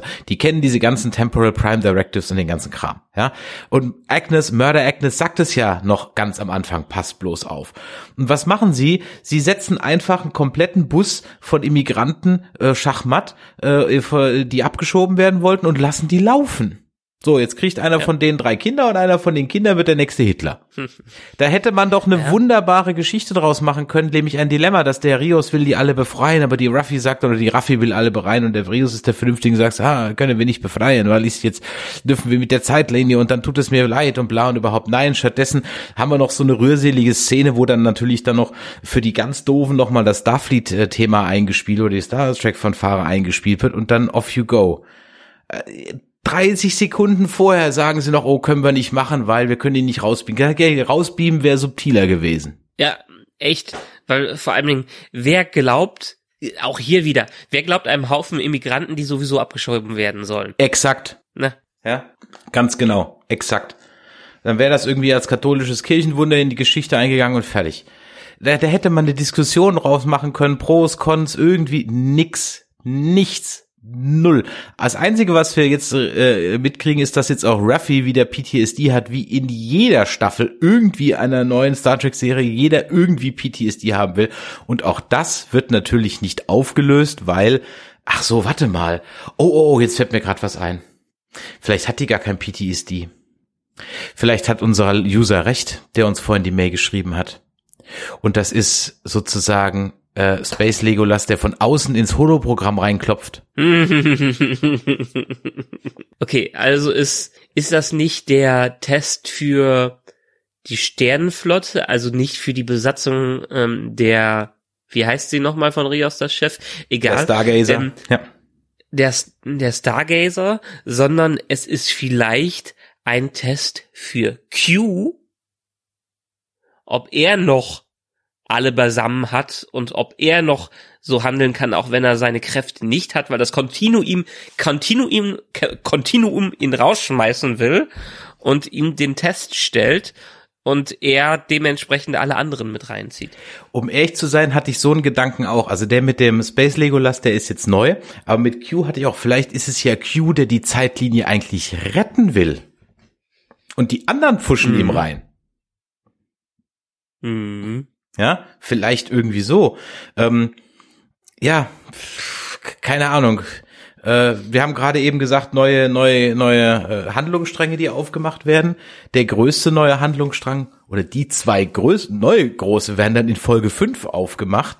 Denn dann lernen wir auf einmal, äh, Adam Zugabe, wir sind, wir sind noch ein bisschen gesprungen, denn haha, in Folge 4 haben wir ja noch ganz vergessen, nachdem man also Ruffy, äh, äh, nachdem man also äh, Rios dann befreit, oder ich glaube in Folge 5 wird er befreit, ist auch scheißegal, ähm, äh, haben wir aber vorher noch die Szene, als man dann die Lar Larissa Schauspielerin, ja ja, ich weiß, die heißt Laris, aber ich sag absichtlich Larissa, wieder recycelt. Und die kommt dann als Watcher wieder. Für alle, die das nicht wissen, ähm, Watcher ist ein, hat jetzt also nichts mit What If zu tun, sondern ähm, Watcher sind eine ja eine Alienrasse, die mal in einer Folge der zweiten Staffel von TOS, glaube ich, vorkam. Die ist Assignment Earth. Und äh, ich, ich, ich kenne diese Folge. Ich dachte früher mal, das ist eine bezaubernde Genie-Folge. aber war es gar nicht, aber sie könnte eine sein, denn da reist die Enterprise in die Zeit zurück, um auf der Erde einfach mal so Geschichtsstudien zu betreiben, weil man es halt kann, nur um so mal zu gucken. Und da gibt es also einen Menschen, der von einer Alienrasse, nämlich den Watchern, als mit besonderen Kräften ausgestattet wurde, eben nämlich besagter Garrus Seven mit seiner Katze Isis, die sich aber dann als Formwandlerin entpuppt. Deswegen war ich auch die ganze Zeit der Meinung, dass die Katze vom Buck nochmal irgendwann ihre Form ändert. Man hätte ja auch lustig diese Isis da nehmen können und hätte jetzt ja nicht wieder die Laris da irgendwie nehmen müssen, egal. Ähm, Und die sind halt dafür da, dass gewisse Events auf der Erde halt so stattfinden, wie sie das Schicksal sie vorgesehen hat. Eine, eine unglaublich deterministische Herangehensweise ans Universum, die eigentlich sonst überhaupt nicht so zu Star Trek passt. Und Das Ganze war mal so als Backdoor-Pilot gedacht für weitere Gary Seven Serien, aber das ist dann nie was draus geworden. So, Doch, ist es. ja? Kann er was? Ja. Zwei Folgen? Sie haben oder? ja Fringe gedreht, wo Leonard so, Nimoy auch drin vorkam. genau darum ging's doch auch in Fringe am Ende. Da hast du recht, stimmt, an Fringe habe ich gar nicht gedacht. Ja, verdammt recht, stimmt, genau. Ja, stimmt. Ende war es, am Ende war es dann, war es dann Fringe. Also dann äh, sieht der JL dann eben die Laris und ist dann völlig so, wow, was machst du denn hier? Und dann verpufft man sich äh, in, in einer Dampfwolke. Und das ist dann wohl eine dieser Ideen, bei denen Patrick Stewart im Interview gesagt hat, there are events coming up you've never seen before. Uh, when we started talking, so many ideas came up. Ja, das war dann wohl eine von diesen Ideen. Ähm, ja. Ja, auch hier wieder Ideen schön und gut. Wenn die Ausführung stimmt, dann kann die Idee auch schlecht sein. Ja, so eine schlechte Idee waren übrigens auch Batterien im Com-Badge, ne? Da habe ich auch gedacht, okay, Batterien, ernsthaft, really, Batterien. Ja, aber irgendwie müssen die ja betrieben werden. Irgendwie müssen die ja laufen. Also schon gut, alles klar. Aber es gibt, glaube ich, eine, eine Folge, da wird Data mal, ich glaube, das ist ein Insurrection, da wird Data mal gefragt, wie er eigentlich angetrieben wird, ob er mal aufladen muss. Da sagt er, nee, nee, seine Batterien laden sich immer von selber aus. Also das Perpetuum mobile ist im Star Trek-Universum schon erfunden worden. Dann kommen wir zu Folge 5 und 6. Haben wir ja gerade eben schon gesagt, werden neue Handlungsstränge aufgemacht, denn wir lernen eine neue Picard kennen. Eine Picard, die, die selbst JL nicht kennt.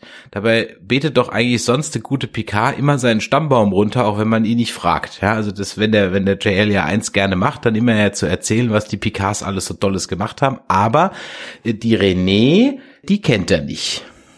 Die ist neu. Von der hat er auch noch nie gehört. Und die René ja. ist ja ein echtes, ja. richtiges Wunderkind. Ei, ei, ei. ja, äh, gut.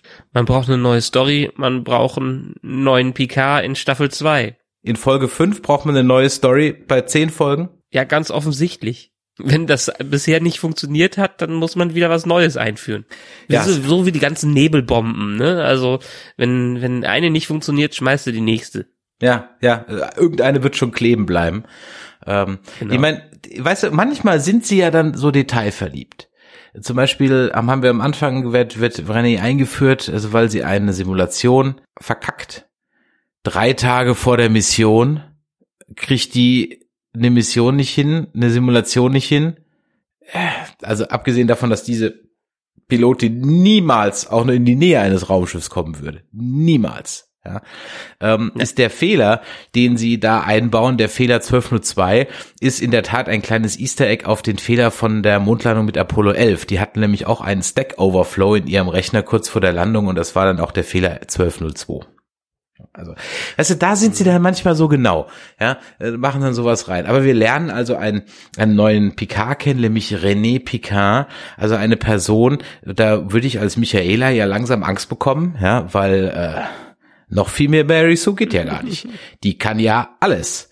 Die hat, ich zähle jetzt mal auf, ne, die hat äh, sich mit zehn Jahren das Segeln selber beigebracht. Wobei man immer noch sagen muss, sie ist selber beibringen und können ist ja nochmal zwei Unterschiede. Aber dann war sie mit 14 Testpilotin.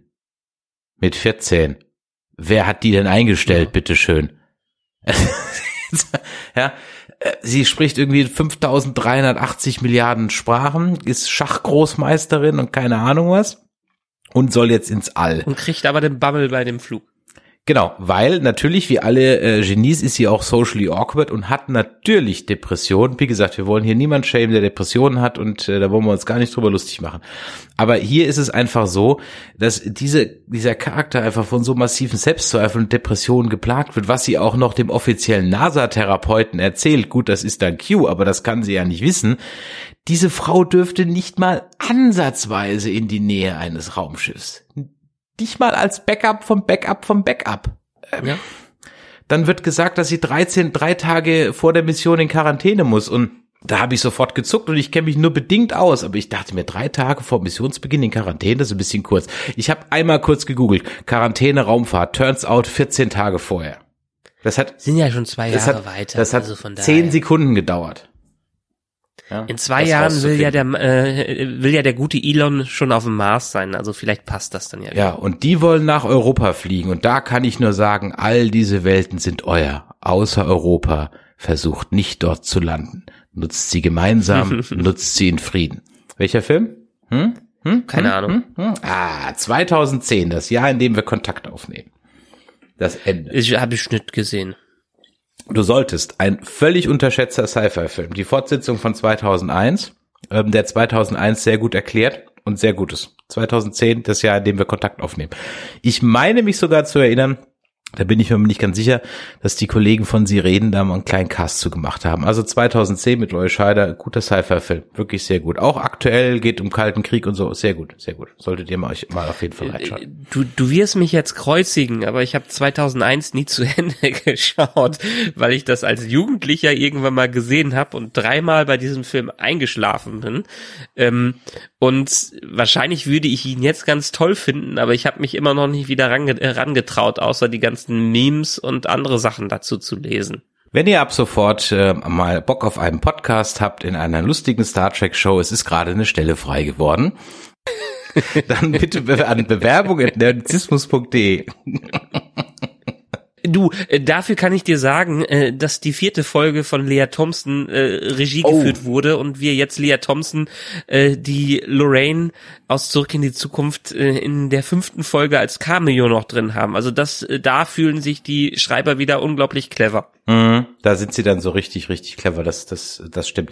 Also René Picard und es stellt sich dann also raus, dass ich muss auch noch mal auf den Namen, sorry, ich muss auch noch mal auf den Namen zurückkommen, ne? Also wenn die doch so berühmt ist, die René Picard, weil die ist ja jetzt ganz wichtig, ne? Die entdeckt ja dann irgendwelche intelligenten Mikroben und dann, äh, who the fuck is Saffron Cochran? Der braucht kein Mensch mehr weg, ja?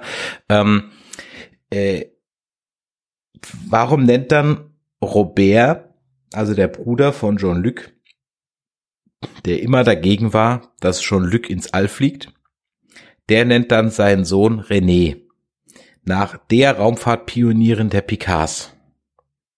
Alles gut.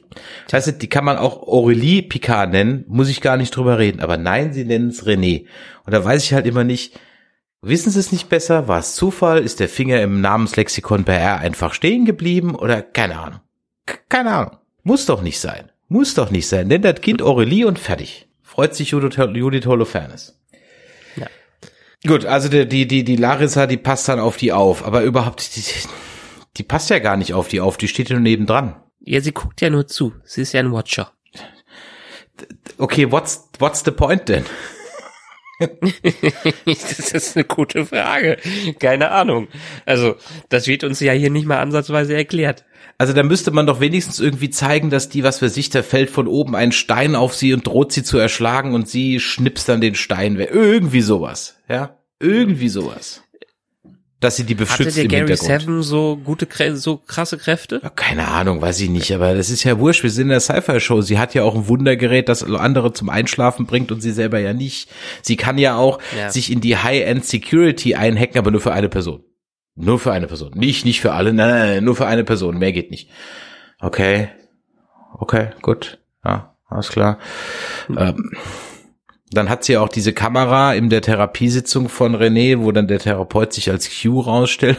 Und dann, und dann sagt dann der, der JL so, oh nein, das ist privat. Okay. Tja. Ja, von allen Problemen ist das jetzt hier das Größte, ne? Mhm. Mhm. So Privatsphäre-Themen, so Datenschutz und Privatsphäre hatten wir eigentlich im normalen, im, im, im neu modernen Kontext von Star Trek so noch gar nicht, oder? Also wir haben schon öfter mal, glaube ich, so am Rande drüber gesprochen, dass ja, im, wenn du so deinen Com-Badge hast, dass du ja jederzeit ortbar bist. Und wir haben, glaube Ja. ich, in der ersten Staffel von Picard drüber gesprochen, dass man sich ja jederzeit bei jedem ins Wohnzimmer einfach so reinbeamen kann. Natürlich.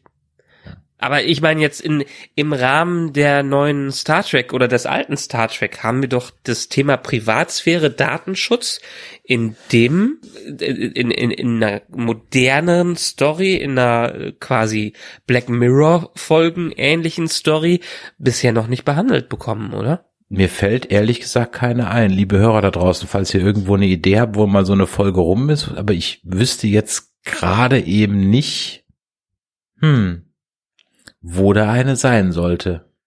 Nee, aber es wäre mal ein schönes Thema. Wäre wirklich mal ein schönes Ja, Thema. ja. Ich meine, wir haben natürlich mit so wem gehört Data so ähnliche was, aber es ist sehr weit hergeholt, dass es so ähnlich ist. Aber ähm, ja, wäre wirklich mal ein schönes Thema, weil du hast ja, wie ich gerade eben angedeutet habe, du bist ja permanent ortbar, jeder weiß immer, wo du bist, ne? Und es wird ja auch zumindest mal, kann jeder auf einem Sternenflottenschiff, egal wer, kann immer fragen, wer wo ist. Also es wird ja nie gefragt, hey, du bist nur sechs Jahre alt, du darfst jetzt nicht fragen, wo der Captain ist. Nein, nein, du darfst jederzeit wissen, wo er ist. Zumindest Ja. haben wir nie was anderes gesehen.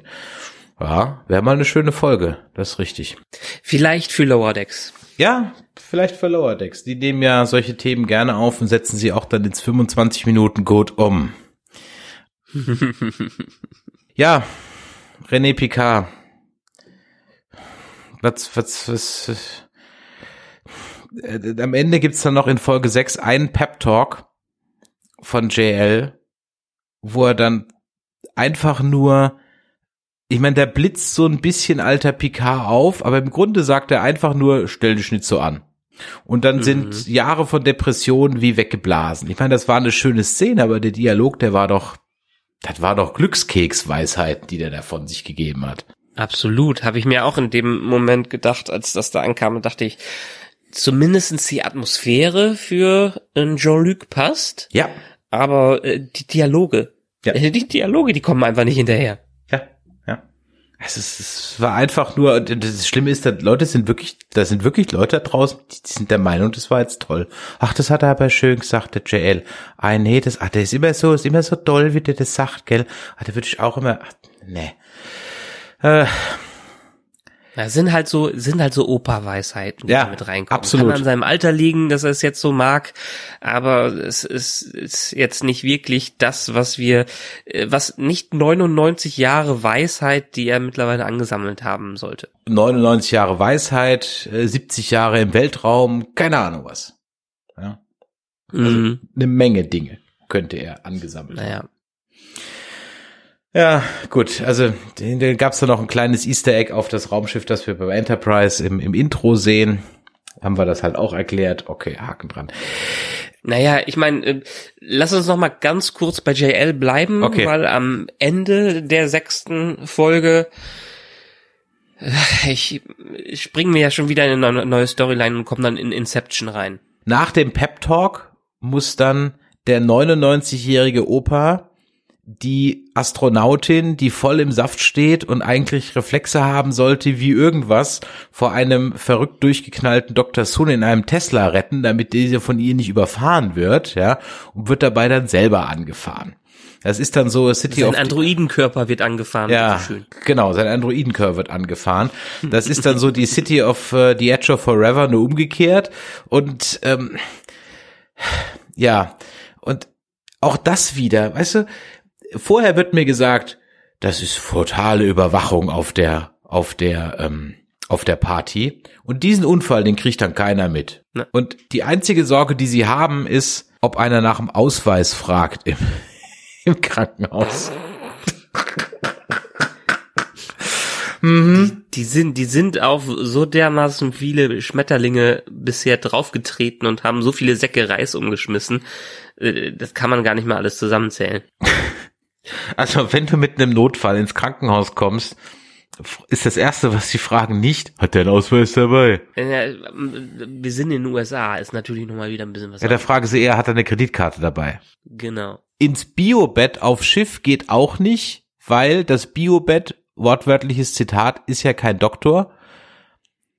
Aber hat man nicht eine Folge vorher oder zwei Folgen vorher diesen französischen Cop geheilt und ihm sogar die Milz entfernt? Und dem geht's auch wieder gut? Was interessiert mich äh, mein Geschwätz von Episode 5, 4? Ja.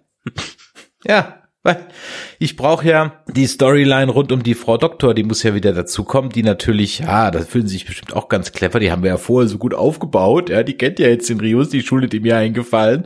Ähm, und dann versuchen sie halt einen Defibrillator dran an den Androiden und es geht natürlich nicht hin, aber ich habe mich halt die ganze Zeit auch gefragt, Moment mal, also nicht nur, dass Murder Agnes antikes Hacken in der Schule hatte,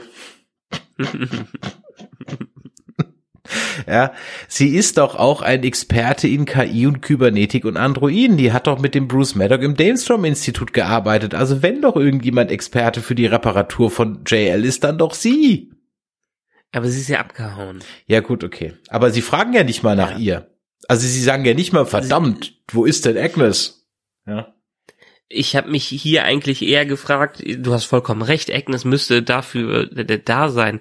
Aber ich habe mich hier eher gefragt, der blöde Androidenkörper war doch jetzt die ganze Staffel über kein Thema. Und es wurde doch auch gesagt, er ist dann einfach wieder in dem Alter, wie er vorher war. Und jetzt plötzlich macht er Probleme, weil man keinen, äh, weil man ihn nicht wieder hochschocken kann. Ich, ich verstehe nicht, wie so, wieso man das Thema jetzt wieder rausholt, obwohl er dann doch wie ein alter Mann ist, dann haben die doch auch den Körper doch sicherlich gebaut wie einen alten Mann, dass man den wieder auf bauen. Äh, Ja, Weil sich halt keiner da Gedanken gemacht hat, wie diese neuen Androiden jetzt funktionieren. Funktionieren die jetzt wie Data? Also sind die alle mechanisch und positronisch? Ist ja eh nur Fantasie, bla. Oder ist es jetzt ein Replikant wie aus, äh, wie aus Blade Runner? Blade Runner kommen wir ja auch noch gleich. Äh, Es hat ja nie, es hat ja keiner Gedanken gemacht, was das jetzt eigentlich sein soll, wie das jetzt eigentlich funktionieren soll.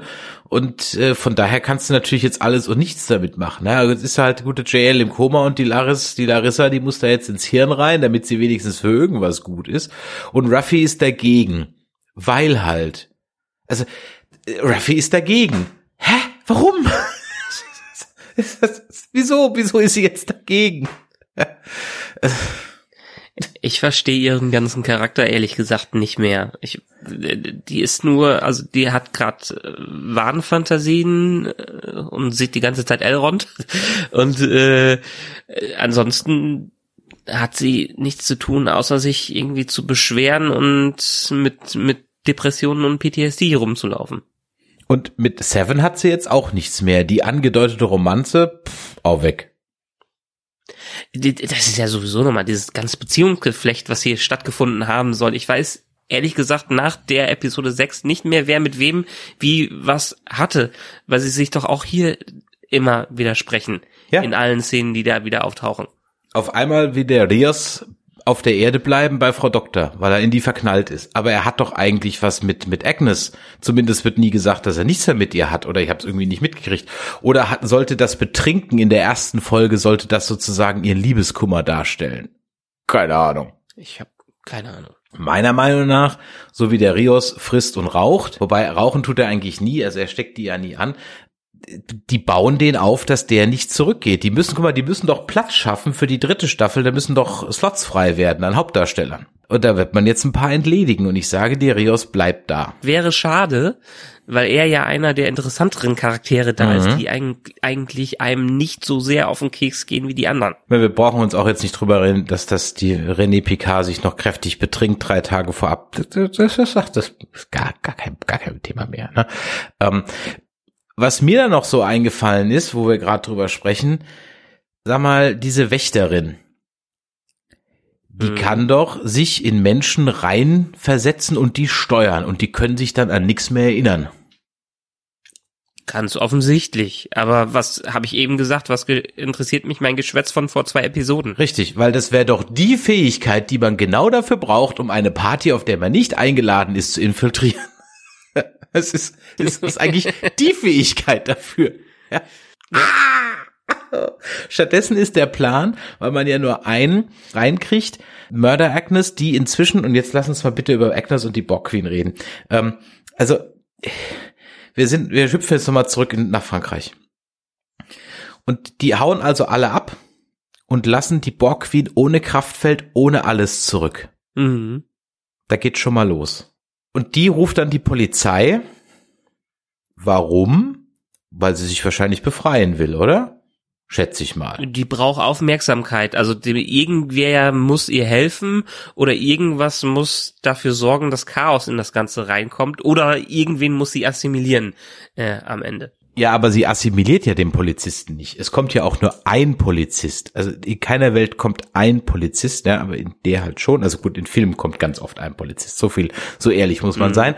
Äh, kommt natürlich einer und äh, der kann dann das Schiff sehen, trotz Tarnvorrichtung.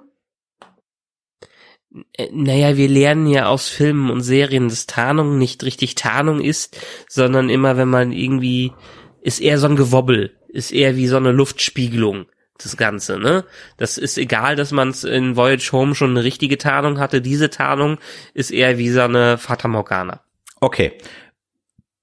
Von mir aus. Können wir auch noch weg erklären mit wenig Energie. Aber dann schließen die scheiß Raumschiff nicht ab. Ich meine, ich lasse meine Karre offen rumstehen. Naja, Agnes hat's nicht abgeschlossen, weil die ja rausgegangen ist, um sich auf die Couch zu legen. Genau, weil es da wärmer ist als im Raumschiff. Okay, und dann äh, erschießt sie die Borg Queen, was wir onscreen nicht sehen, sondern nur offscreen. Aber okay, weil natürlich ähm, wie das halt in so verlassenen Häusern immer ist, eine geladene Schrotflinte inklusive Munition an der Wand hängt, weil das halt so ist. Und Mhm. ich habe aber nicht verstanden, wenn ich doch die Borg Queen wäre, dann hätte ich doch erstmal den Bullen assimiliert. Äh, dann hätte ich den seine Waffe ziehen lassen und dann entweder hätte Agnes ihn erschossen oder halt nicht. Ähm, so oder so hat sie ja sowieso schon Einfluss auf Agnes, denn sie hat sich ja vorher von ihr nochmal assimiliert. Ich, ich verstehe das nicht. Also ich krieg's auch Ja, dann nicht hätte zusammen. man doch nicht diese geile, dann hätte man doch nicht diese geile Szene äh, bedrohlich, wie Agnes im roten Kleid die Straße runterläuft und die Welt assimiliert. ja, da soll ich jetzt Angst haben. Aber können wir noch mal kurz auf die Reihenfolge kommen? Ich habe es nicht Ja, verstanden. ja, Entschu- entschuldige. Äh, apropos Reihenfolge, ähm, kannst du mir erklären, ich habe es immer noch nicht verstanden, wie viele Borg Queens gibt es? Oder wird eine Borg Queen immer wieder ersetzt, wenn eine ausfällt? Das ist, das ist eine schöne Frage. Es gibt schauspieltechnisch meines Wissens drei, vielleicht auch vier aus irgendeinem Spiel, aber ich sag jetzt mal ons auf dem Fernsehschirm Leinwand drei. Mhm. Ja, Alice Creek, die aus Voyager, weiß ich nicht, und jetzt hier die Tante aus 24. Getötet wurden sie, glaube ich, grundsätzlich immer. Ja. Also sowohl Alice Creek, als wir sie zum ersten Mal in First Contact sehen, am Ende von Voyager auch, weil Janeway alles in die Luft sprengt.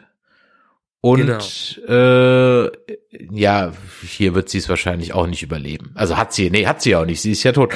Aber ich kriege die Reihenfolge nicht zusammen. Also Agnes kommt rein, dann hat die den Polizisten, dann schießt sie und den letzten Lebensatem lässt sie sich noch assimilieren, weil die Borg Queen vorher den Hannibal Lecter gemacht hat und jetzt schon ein bisschen so halb in ihrem Geist drin ist. Ne, ich glaube, das Erschießen war ein Schauspiel, das initiiert wurde von der Borg Queen, weil die sich mittlerweile in Agnes reingepflanzt hat. Also das Erschießen kommt deutlich später. Erst wurde Agnes assimi- assimiliert und dann musste man das ja Ganze das aussehen lassen, als wäre die Borg Queen nicht mehr dabei. so, okay. Ah, okay, verstehe. Ja, hat sie aber gefick, gefickt eingeschädelt. Eieiei, okay. Mhm. Mhm. Gut. Und der Polizist, der wird dann wiederbelebt und sein Gehirn wird gelöscht, hatten wir gerade, es fehlt ihm halt nur eine Milz. Und dass sein, seine Klamotten voller Blut sind, ah, da wird er halt morgens denken, huch, zu viel Bordeaux. Ne. Und jetzt hat also Murder Agnes einen weißen Hasen. Und das hat mich dann doch äh, fatal an jemand erinnert. Wer ist denn, in dem Fall sind die Rollen ein bisschen getauscht, aber wer ist denn nicht zu sehen und hat auch ein rotes Kleid? Wer ist nicht zu sehen und hat auch ein rotes Kleid? Mhm. Es gibt viele Kopien und sie haben einen Plan. Ah, ja, natürlich. Äh, mhm. äh, wie hieß sie? Äh, ist auch eine Set, weil welche Nummer war sie denn bei Battlestar Galactica? Jetzt komme ich nicht mehr drauf. Ähm, ich glaube, sie war eine Trisha Helfer, die Nummer 6, glaube ich. Ja. Ja, ja, genau, die Six. Six, war genau. das, genau. Ja. Ja, Trisha Helfer. Mhm, stimmt. Und Passt. äh, also kurz für alle, die Battlestar Galactica gese nicht gesehen haben, shame on you. Sensationelle Sci-Fi, vier Staffeln, zieht's euch rein. Ich glaube, man muss es kaufen auf Blu-ray oder auf DVD, aber es lohnt sich. Kauft es, das ist ungesehen, kauft's einfach, ist großartig. Genau, lohnt sich sogar die Blu-ray für eine so eine alte Serie sieht das immer noch verdammt gut aus, weil man zeitloses Fernsehen erschaffen kann. Ja, absolut. Das beste, eins der besten Serienenden ever, übrigens, by the way. Da gibt's halt auch die Rolle des Gaius Balta, einem menschlichen Wissenschaftler, zwielichter Charakter, brauchen wir jetzt nicht äh, drüber reden, der aber auch äh, in seinem Geist mit einem Zylon redet, nämlich mit besagter Nummer 6, die auch immer im roten äh, Ballkleidchen rumläuft. Habe ich mich doch sehr dran erinnert gefühlt. Fand ich dann nett, ja, fand ich nett. Fand ich so als kleinen Wink mal, mal, mal ganz nice. Und äh, ja, Ich glaube, ich, ich, glaub, ich, ich greife voraus, indem ich sage, dass Alison Pill ja ganz gut singen kann, aber die Szene Oh absolut sinnfrei war. Oh Gott, ja. Erstmal der Plan, bei der viel einfacher gegangen wäre, wenn man einfach den Watcher hätte ein paar Wachen übernehmen lassen, ist, dass sie, dass Agnes da reingeht, dann mit sich selber spricht, deswegen auffällt und dann also abgeführt wird. Und man spekuliert darauf, dass man dann natürlich selbstredend in den ähm, äh, Überwachungsraum kommt und nicht in irgendeinen Kellerraum oder so oder vielleicht einfach auch nur rausgeschmissen wird, wie es zu 99 Prozent passiert ist, wäre. Ich meine, warum ist überhaupt so viel gewesen um diese Party? Aber gut, aber weil Murder Agnes ja Antik Hacking in der Schule gelernt hat, kann sie das ja dann. Wie gesagt, es könntest du auch alles mit dem Tricorder machen. Aber gut, okay. Also mit den Tricordern, die wir schon längst in Star Trek kennengelernt etabliert haben, kannst du 22, 21. Jahrhundert Tech, also gar kein Thema. Aber gut, okay. Dann hat sie noch so ein Wundergerät, mit dem man Leute und, äh, ausnocken kann, aber sich selbst irgendwie nicht, mit Gas, okay, alles klar, und sie hat auch Superkräfte, denn sie hat die Queen jetzt in ihrem Kopf und dann kommt der große Reveal, dü, dü, dü. ja, sie hat sich vorher assimilieren lassen, wir haben gerade eben drüber gesprochen. Und jetzt wird's halt völlig weird. Also jetzt wird's völlig weird. Jetzt wird erstmal so ein lächerlicher Countdown aufgemacht, denn JL und Co. stehen in der Schlange und haben jetzt Schiss, dass sie auffliegen, weil Murder Agnes die Daten noch nicht gehackt hat. Und Mhm. JL zählt dann so runter so, Agnes, wir sind gleich dran. Und ich denke mir so, okay, geh doch einfach einen Schritt nach links und geh aus der Reihe raus. Ja, kriegst einen Handyanruf oder sowas Ja, in der Richtung. Ne? Irgendwas, ich habe meine Autoschlüssel vergessen, keine Ahnung was. Hä? Das, das ist doch nicht so, dass die da jetzt in, der- in der Verkehrskontrolle sind oder sonst irgendwas. Die stehen vor einer Party an, verdammte Hacke. Da kann ich auch mal kurz rechts aus der Reihe draus treten. unglaublich, unglaublich. Und dann, dann, dann kommt der Rios dran und dann hat er erst noch die falschen Daten und da wird dann auch keiner stutzig, sondern das wird dann kurz eben ge- gehackt und schubst dann, und dann kommt er dann doch rein. Aber drin wird jemand verhaftet, weil er mit sich selber spricht. Also jetzt mal ohne Scheiß. Wirklich jetzt, bitte da draußen, liebe Hörer, wenn ihr noch dran seid und das gut findet, dann schreibt es uns, ruft uns an, erzählt uns, was ihr daran gut findet. Wie kann man das gut finden? Wer findet sowas spannend? Das ist doch wirklich für die ganz schlichten Gemüter. Also das, ist, ich, ich verstehe das nicht. Wer sitzt davor und sagt, ah, das war jetzt aber eine tolle Folge. Ach, das war ja richtig spannend. Äh, wirklich, wenn ihr so jemand kennt, gebt ihm unsere E-Mail-Adresse, gebt ihm unsere Handynummer. Ja, äh, soll er anrufen. Ich, ich würde gerne mit so jemand reden. Ist meine ich vollkommen ernst. Ich meine das vollkommen ernst. Also, also zwei Sachen muss ich dazu sagen. Einerseits müsste es doch zur Standardausbildung eines jeden Security-Menschen geben, dass äh, wenn ein System beim ersten Mal nicht funktioniert und beim zweiten Mal ja, dass sich ganz offensichtlich irgendwer reingehackt hat. Also das haben wir in so vielen Filmen und Serien mittlerweile gehabt. Äh, das müssen die Security-Menschen wissen, dass sowas geht. Außer alle alle Kontrollsysteme sind dermaßen buggy, dass gar nichts mehr klappt.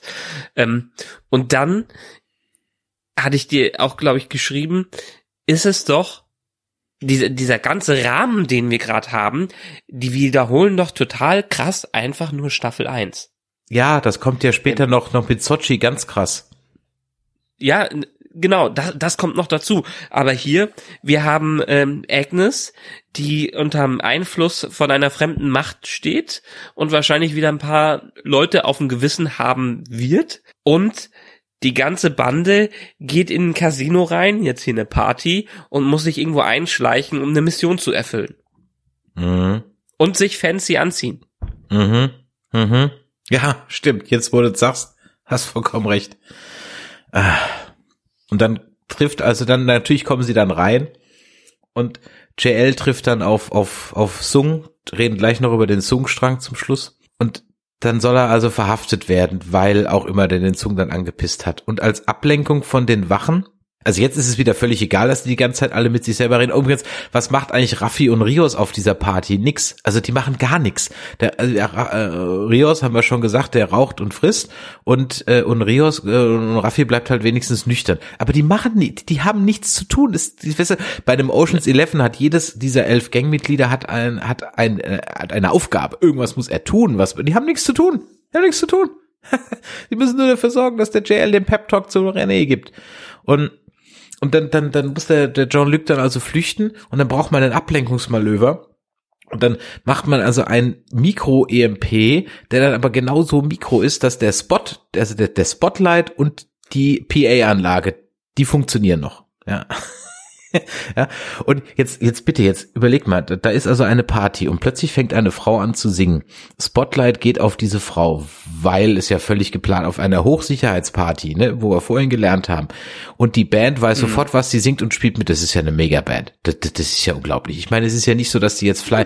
Warum singt die außerdem nicht Fly Me to the Moon? Ich meine, das wäre doch wenigstens ein Song, wo ich sagen würde, okay, jede halbwegs gescheite Band hat Fly Me to the Moon spontan drauf und kann das sofort machen. Das kann ein Musiker. Ja, selbst wenn das vorher nie ja gespielt hat, das sind ein paar Akkorde, das, du kennst das Lied, das kannst du relativ zügig machen und dann kannst du sogar im ersten, zweiten Versuch haut das hin.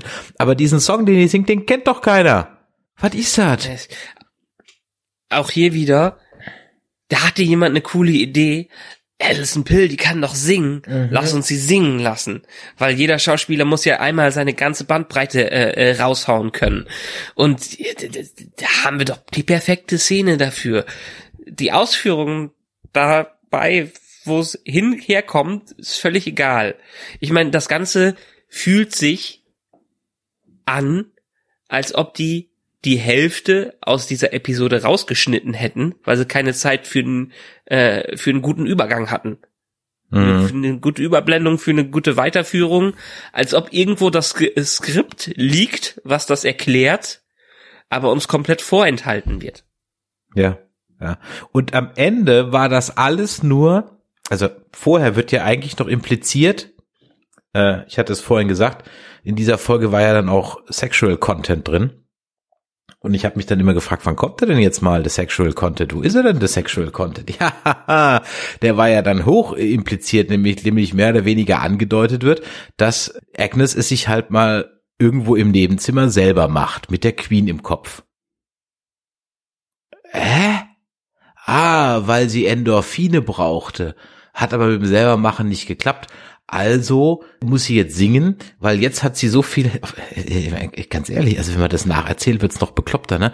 Weil jetzt hat sie so viele Endorphine im Körper, weil sie ja so aufgeregt ist vom Singen, dass jetzt die Borg Queen sie komplett übernehmen kann, weil das war das Vitamin B, das sie gebraucht hat.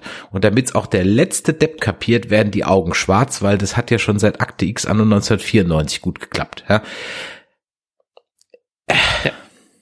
Ich meine, auch hier, das, also, also alles, was wir in dieser Folge sehen, ist ja durchaus sehr abgedreht. Ähm, auf Zoom können wir gleich auch noch, äh, kommen wir gleich auch noch zu sprechen. Das äh, sind ja bekloppte Sachen und wenn man wirklich in dieser, ich habe mal versucht, zumindestens in Teilen äh, in dieser Folge mein Gehirn komplett abzuschalten, weil sich es angefühlt hat, als müsste ich mein Gehirn abschalten. Das hat auch ganz gut funktioniert dann äh, äh, am Ende.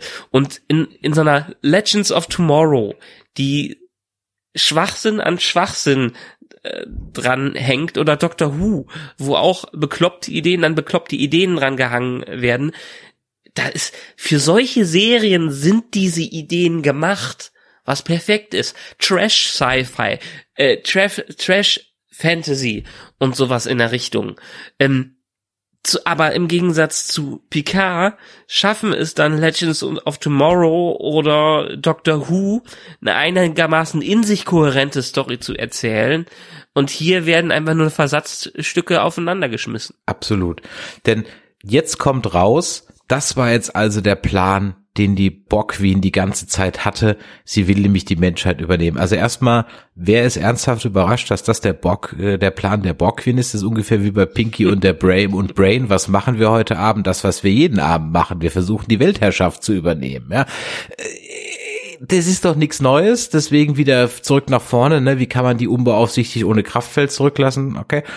Und er hat, er hat sich ja auch noch nicht jemand irgendwie mal um die Leiche gekümmert, sie obduziert nö, oder sowas und geschaut, nö. ob wirklich alle Naniten äh, ja. der Borg kaputt sind. Ne? Ja, nö, null. Noch nicht mal, noch nicht mal JL. Ja, noch nicht mal JL. Und äh, und dann ist aber auch die Frage, warum fliegt die dann denn mit denen zu dem Zeitpunkt? Ich meine, wenn sie sie sowieso verarschen, dann hättest du auch gleich ins Mittelalter schicken können. Also dann ist es ja auch wurscht. Also also warum dann drei Tage vorher? Aber okay gut. Wir brauchen halt einen Countdown, ein, ein, ein. Ich meine, ganz ehrlich, diese Serie wäre doch eigentlich wahrscheinlich als Film wäre die gar nicht so scheiße. Zwei Stunden, drei Stunden, Miniserie, kurz eingedampft. Vielleicht wird's dann sogar halbwegs funktionieren. Ja. Ja, weil dann hätte man dieses ganze Füllermaterial nicht, das ganze Fleisch, was da draufgeschmissen wird und äh, überhaupt nicht schmeckt. Ja. kommen wir zum letzten, kommen wir zum Nachtisch. Q und Sung.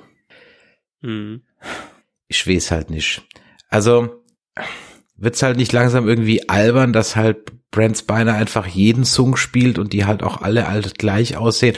Wahrscheinlich kommt raus, dass alle Songs einfach geklont sind von jeher. Also beginnend mit jetzt. alle Klo, alles sind alle, ist immer der gleiche, ist immer nur geklont. Ist halt der Gag daran, dass Brent Spiner die ganze Zeit ihn spielt. Und ja, wenn man jetzt die aneinander hängt, dann sind sie ja auch dann dadurch, dass äh, er ja auch durchaus gealtert ist, sind die alle etwas unterschiedlich. Er ist jetzt nicht in einem Alters-Make-up, sondern er ist jetzt wirklich alt und muss digital verjüngt werden, was dann auch wieder kacke aussieht, so ungefähr, in, äh, in so Flashback-Szenen. Aber ja, nun gut, wenn sie ihn unbedingt in dieser Serie drin haben sollen, dann sollen sie ihn als weiteren Zungen beschäftigen. Apropos, früher war alles besser, also früher war nicht alles besser. Zum Beispiel das alter Dr. Sung Make-up aus TNG war. Eieiei, das, das fand ich ja immer ganz grausam. Dieses geschmolzene Gesicht, boah, das war, ah. Man muss auch ganz ehrlich sagen, ich, ich bin auch inzwischen von Brent Spiner als Schauspieler ehrlich gesagt nur noch so, also als Entertainer, dass ich, Entertainer hat er absolut seine Qualität. Da brauchen wir nicht drüber reden. Absolut. Aber Mhm. als Schauspieler kann er eigentlich nur Crazy Scientist und Data. Was anderes kann er halt nicht. Ich habe dir nicht umsonst das GIF von Independence Day von ihm geschickt. Ja, ja, er, kann- er kann halt nichts anderes, ja. Und also, ja. wir kriegen jetzt also Adam Sung äh, vorgesetzt, ein Genetiker, Klon, was auch immer, äh, von dem wir dann lernen, dass er so ziemlich überall rausgeflogen ist, wo man nur rausfliegen kann und er als Mad Scientist sogar in der Zeitung steht, äh, was ihn aber nicht daran hindert, äh, in der gleichen Folge der NASA einfach 50.000 Dollar zu geben und deswegen dann im Vorstand ist.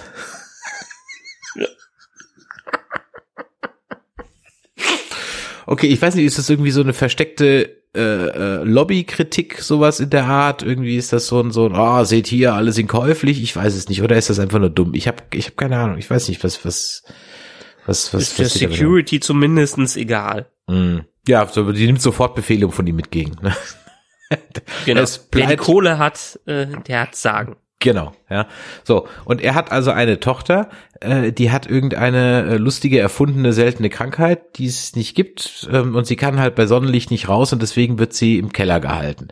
Äh, in so einem Verschlag, also in so einem Hightech-Verschlag. Und ich habe mir nur so gedacht, so, ja, okay, aber nachts kann sie doch rausgehen. Dann ist sie halt nachts unterwegs. Okay, aber nee, kann sie auch nicht. Äh, stattdessen kann sie unter und das ist halt dann auch wieder so ein Ding, ne? So Kraftfall, Kraftfelddrohnen, da lebt sie dann, wenn sie mal draußen ist, drunter. Ah, Das ist mir halt für 2024 irgendwie so ein Ticken zu weit, oder? Weiß ich nicht. Naja, Kraftfelddrohnen. eine Sonnenallergie gibt es ja schon. Ja, die gibt's schon. Ne? Also, ja, hat ja auch die, äh, war das nicht die Ehefrau vom Kohl, die da Ja, dermaßen ja, ja. drunter gelitten hat? Ähm, ja, also de dementsprechend die Empfindlichkeit gibt's ja schon und dafür dann Kraftfeld, was das alles rausfiltert, ist ja okay. Aber ich habe es eher so als es ist ja scheinbar ein Nebeneffekt Effekt des Klonens ähm, plus, dass er sie vor der Welt verschleiert. Ja. Und äh, er hat also eine Tochter, Chore. Im weiteren Verlauf nennen wir sie einfach nur noch Sochi, weil es einfacher.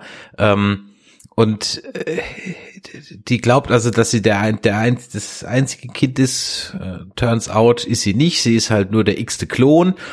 Das ist halt so der eins zu eins Reveal. Also wie halt auch als Sochi rausfindet, dass sie ein Androide ist. Es ist halt exakt Mhm. das gleiche nochmal. Und auch Ja. wieder suboptimal. Also schaut euch mal den Reveal, ähm, den Replikanten-Reveal in Blade Runner 2049 an, schaut euch den Klon-Reveal in einem Mother an, schaut euch den Klon-Reveal im Moon an. Das ist eine ganz andere Liga.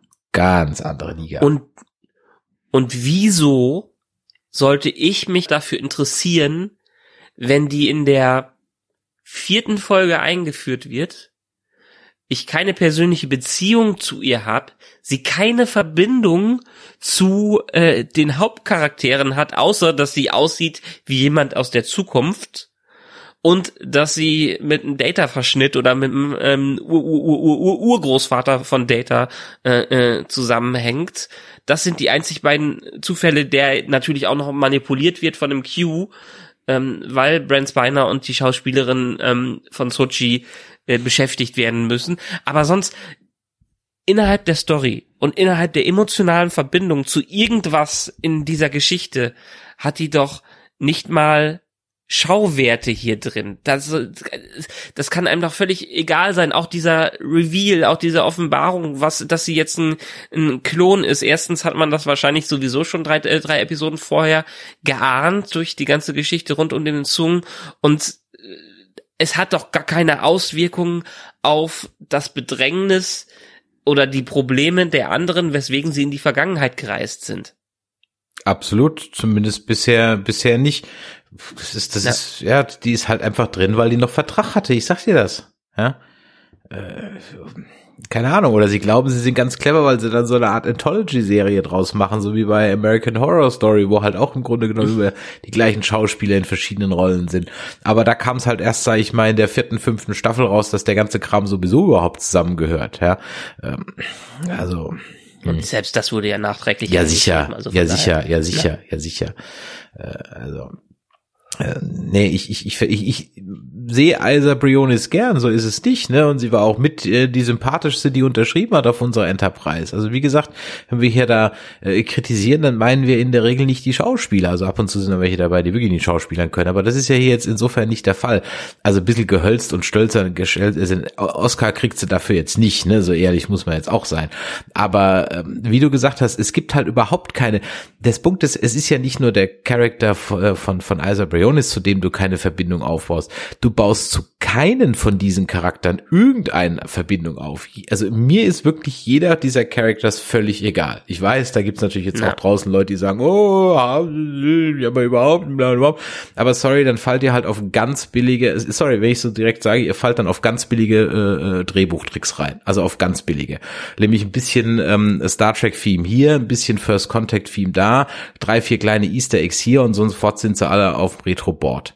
Ganz ehrlich, ich glaube ja, dass diese ganzen Easter Eggs sind ja nur wegen Social Media drin, damit Twitter und Facebook und, und Insta was zum Teilen haben.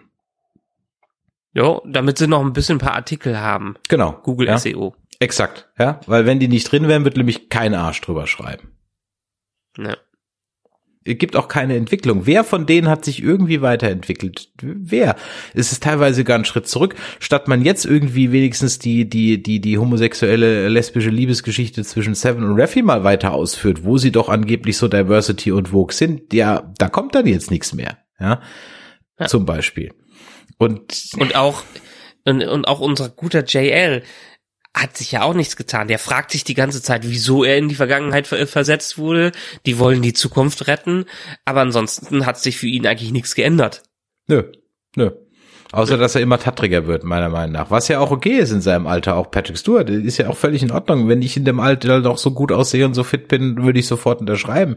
Das will ich, mache ich mir gar nicht mehr zu Vorwurf. Aber dann kann man den Charakter halt auch entsprechend so schreiben. Aber nein, so kleine Sachen wie, dass er, die René Picard, die Astronautin, die voll äh, äh, fit ist und die auf Reflexe getrimmt ist, die auf Reflexe getrimmt ist. Ja, weil es ist deren fucking Job. Nein, er muss sie zur Seite schieben und retten.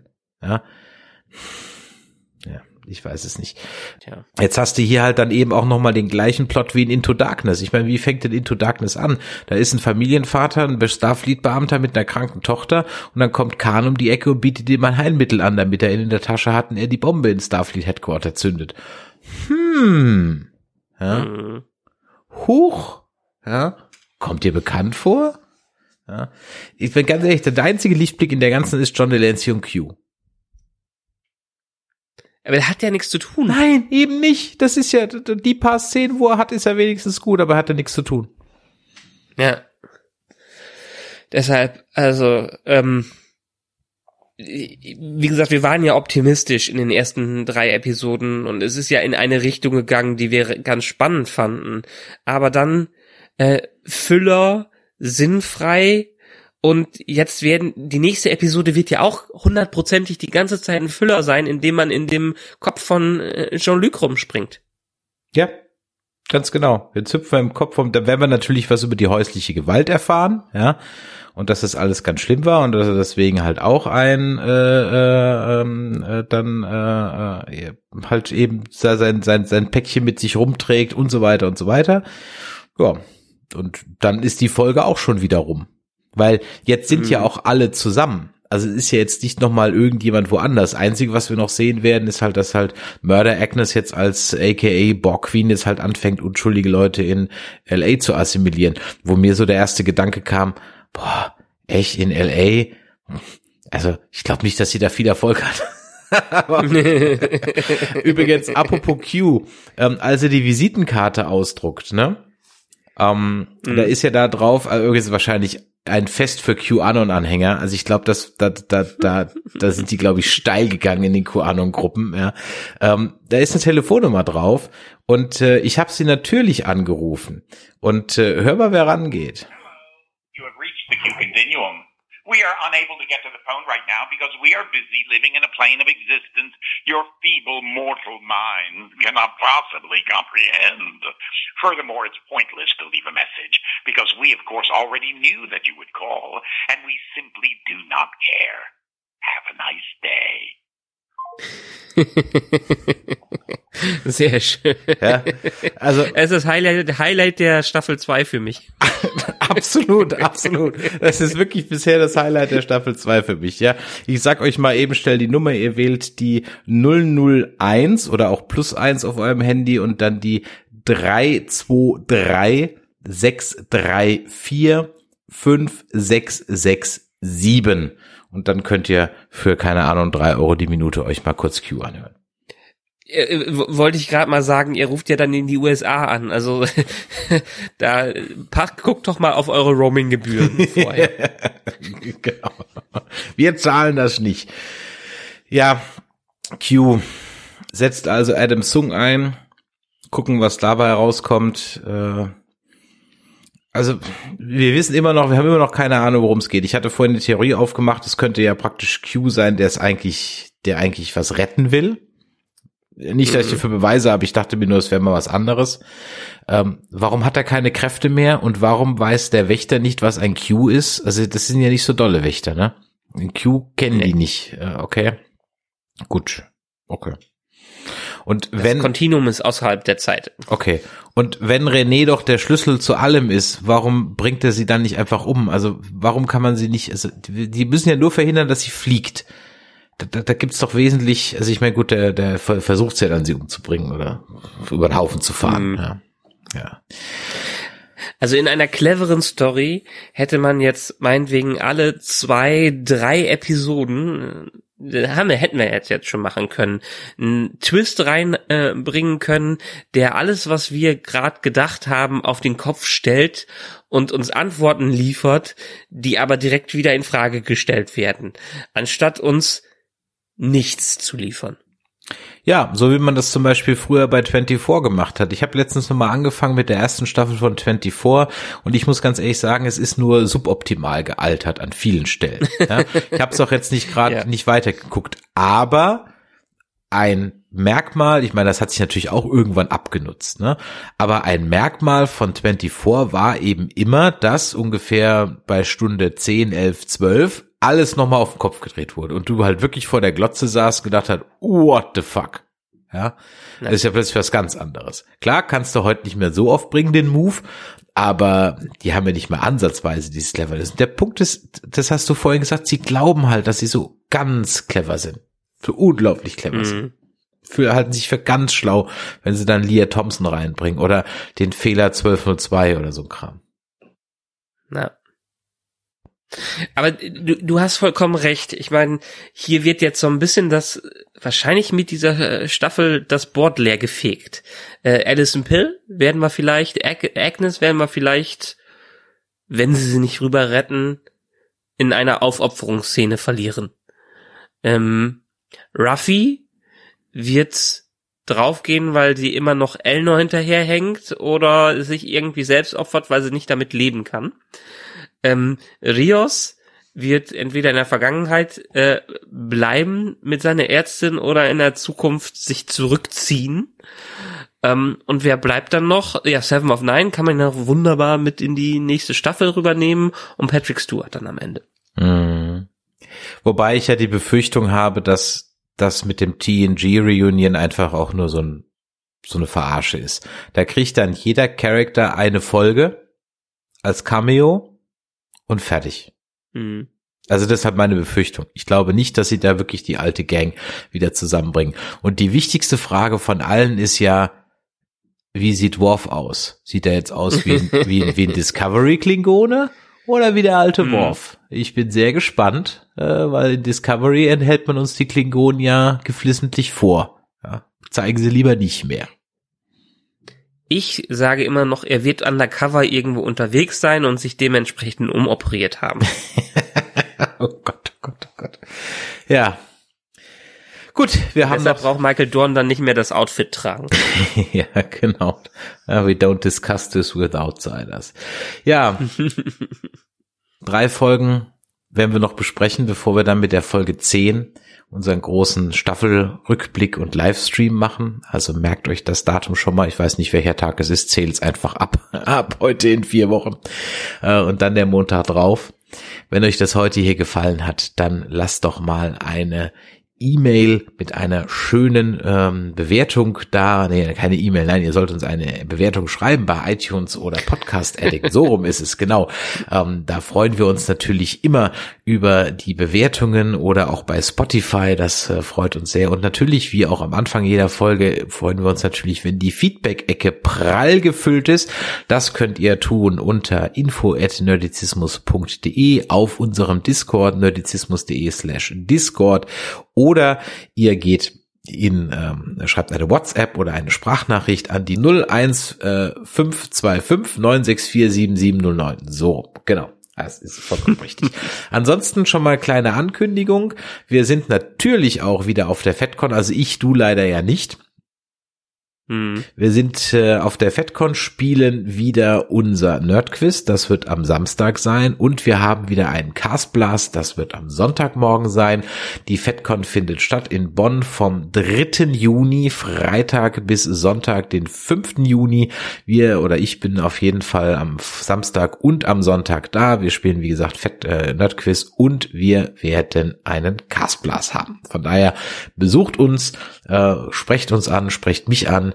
Äh, ich bin nicht zu übersehen. Ich habe ein Nerdizismus-Shirt an. Ich glaube, ich werde kein TNG-Uniform anhaben. Nee, ich werde ein Nerdizismus-Shirt anhaben. Ja.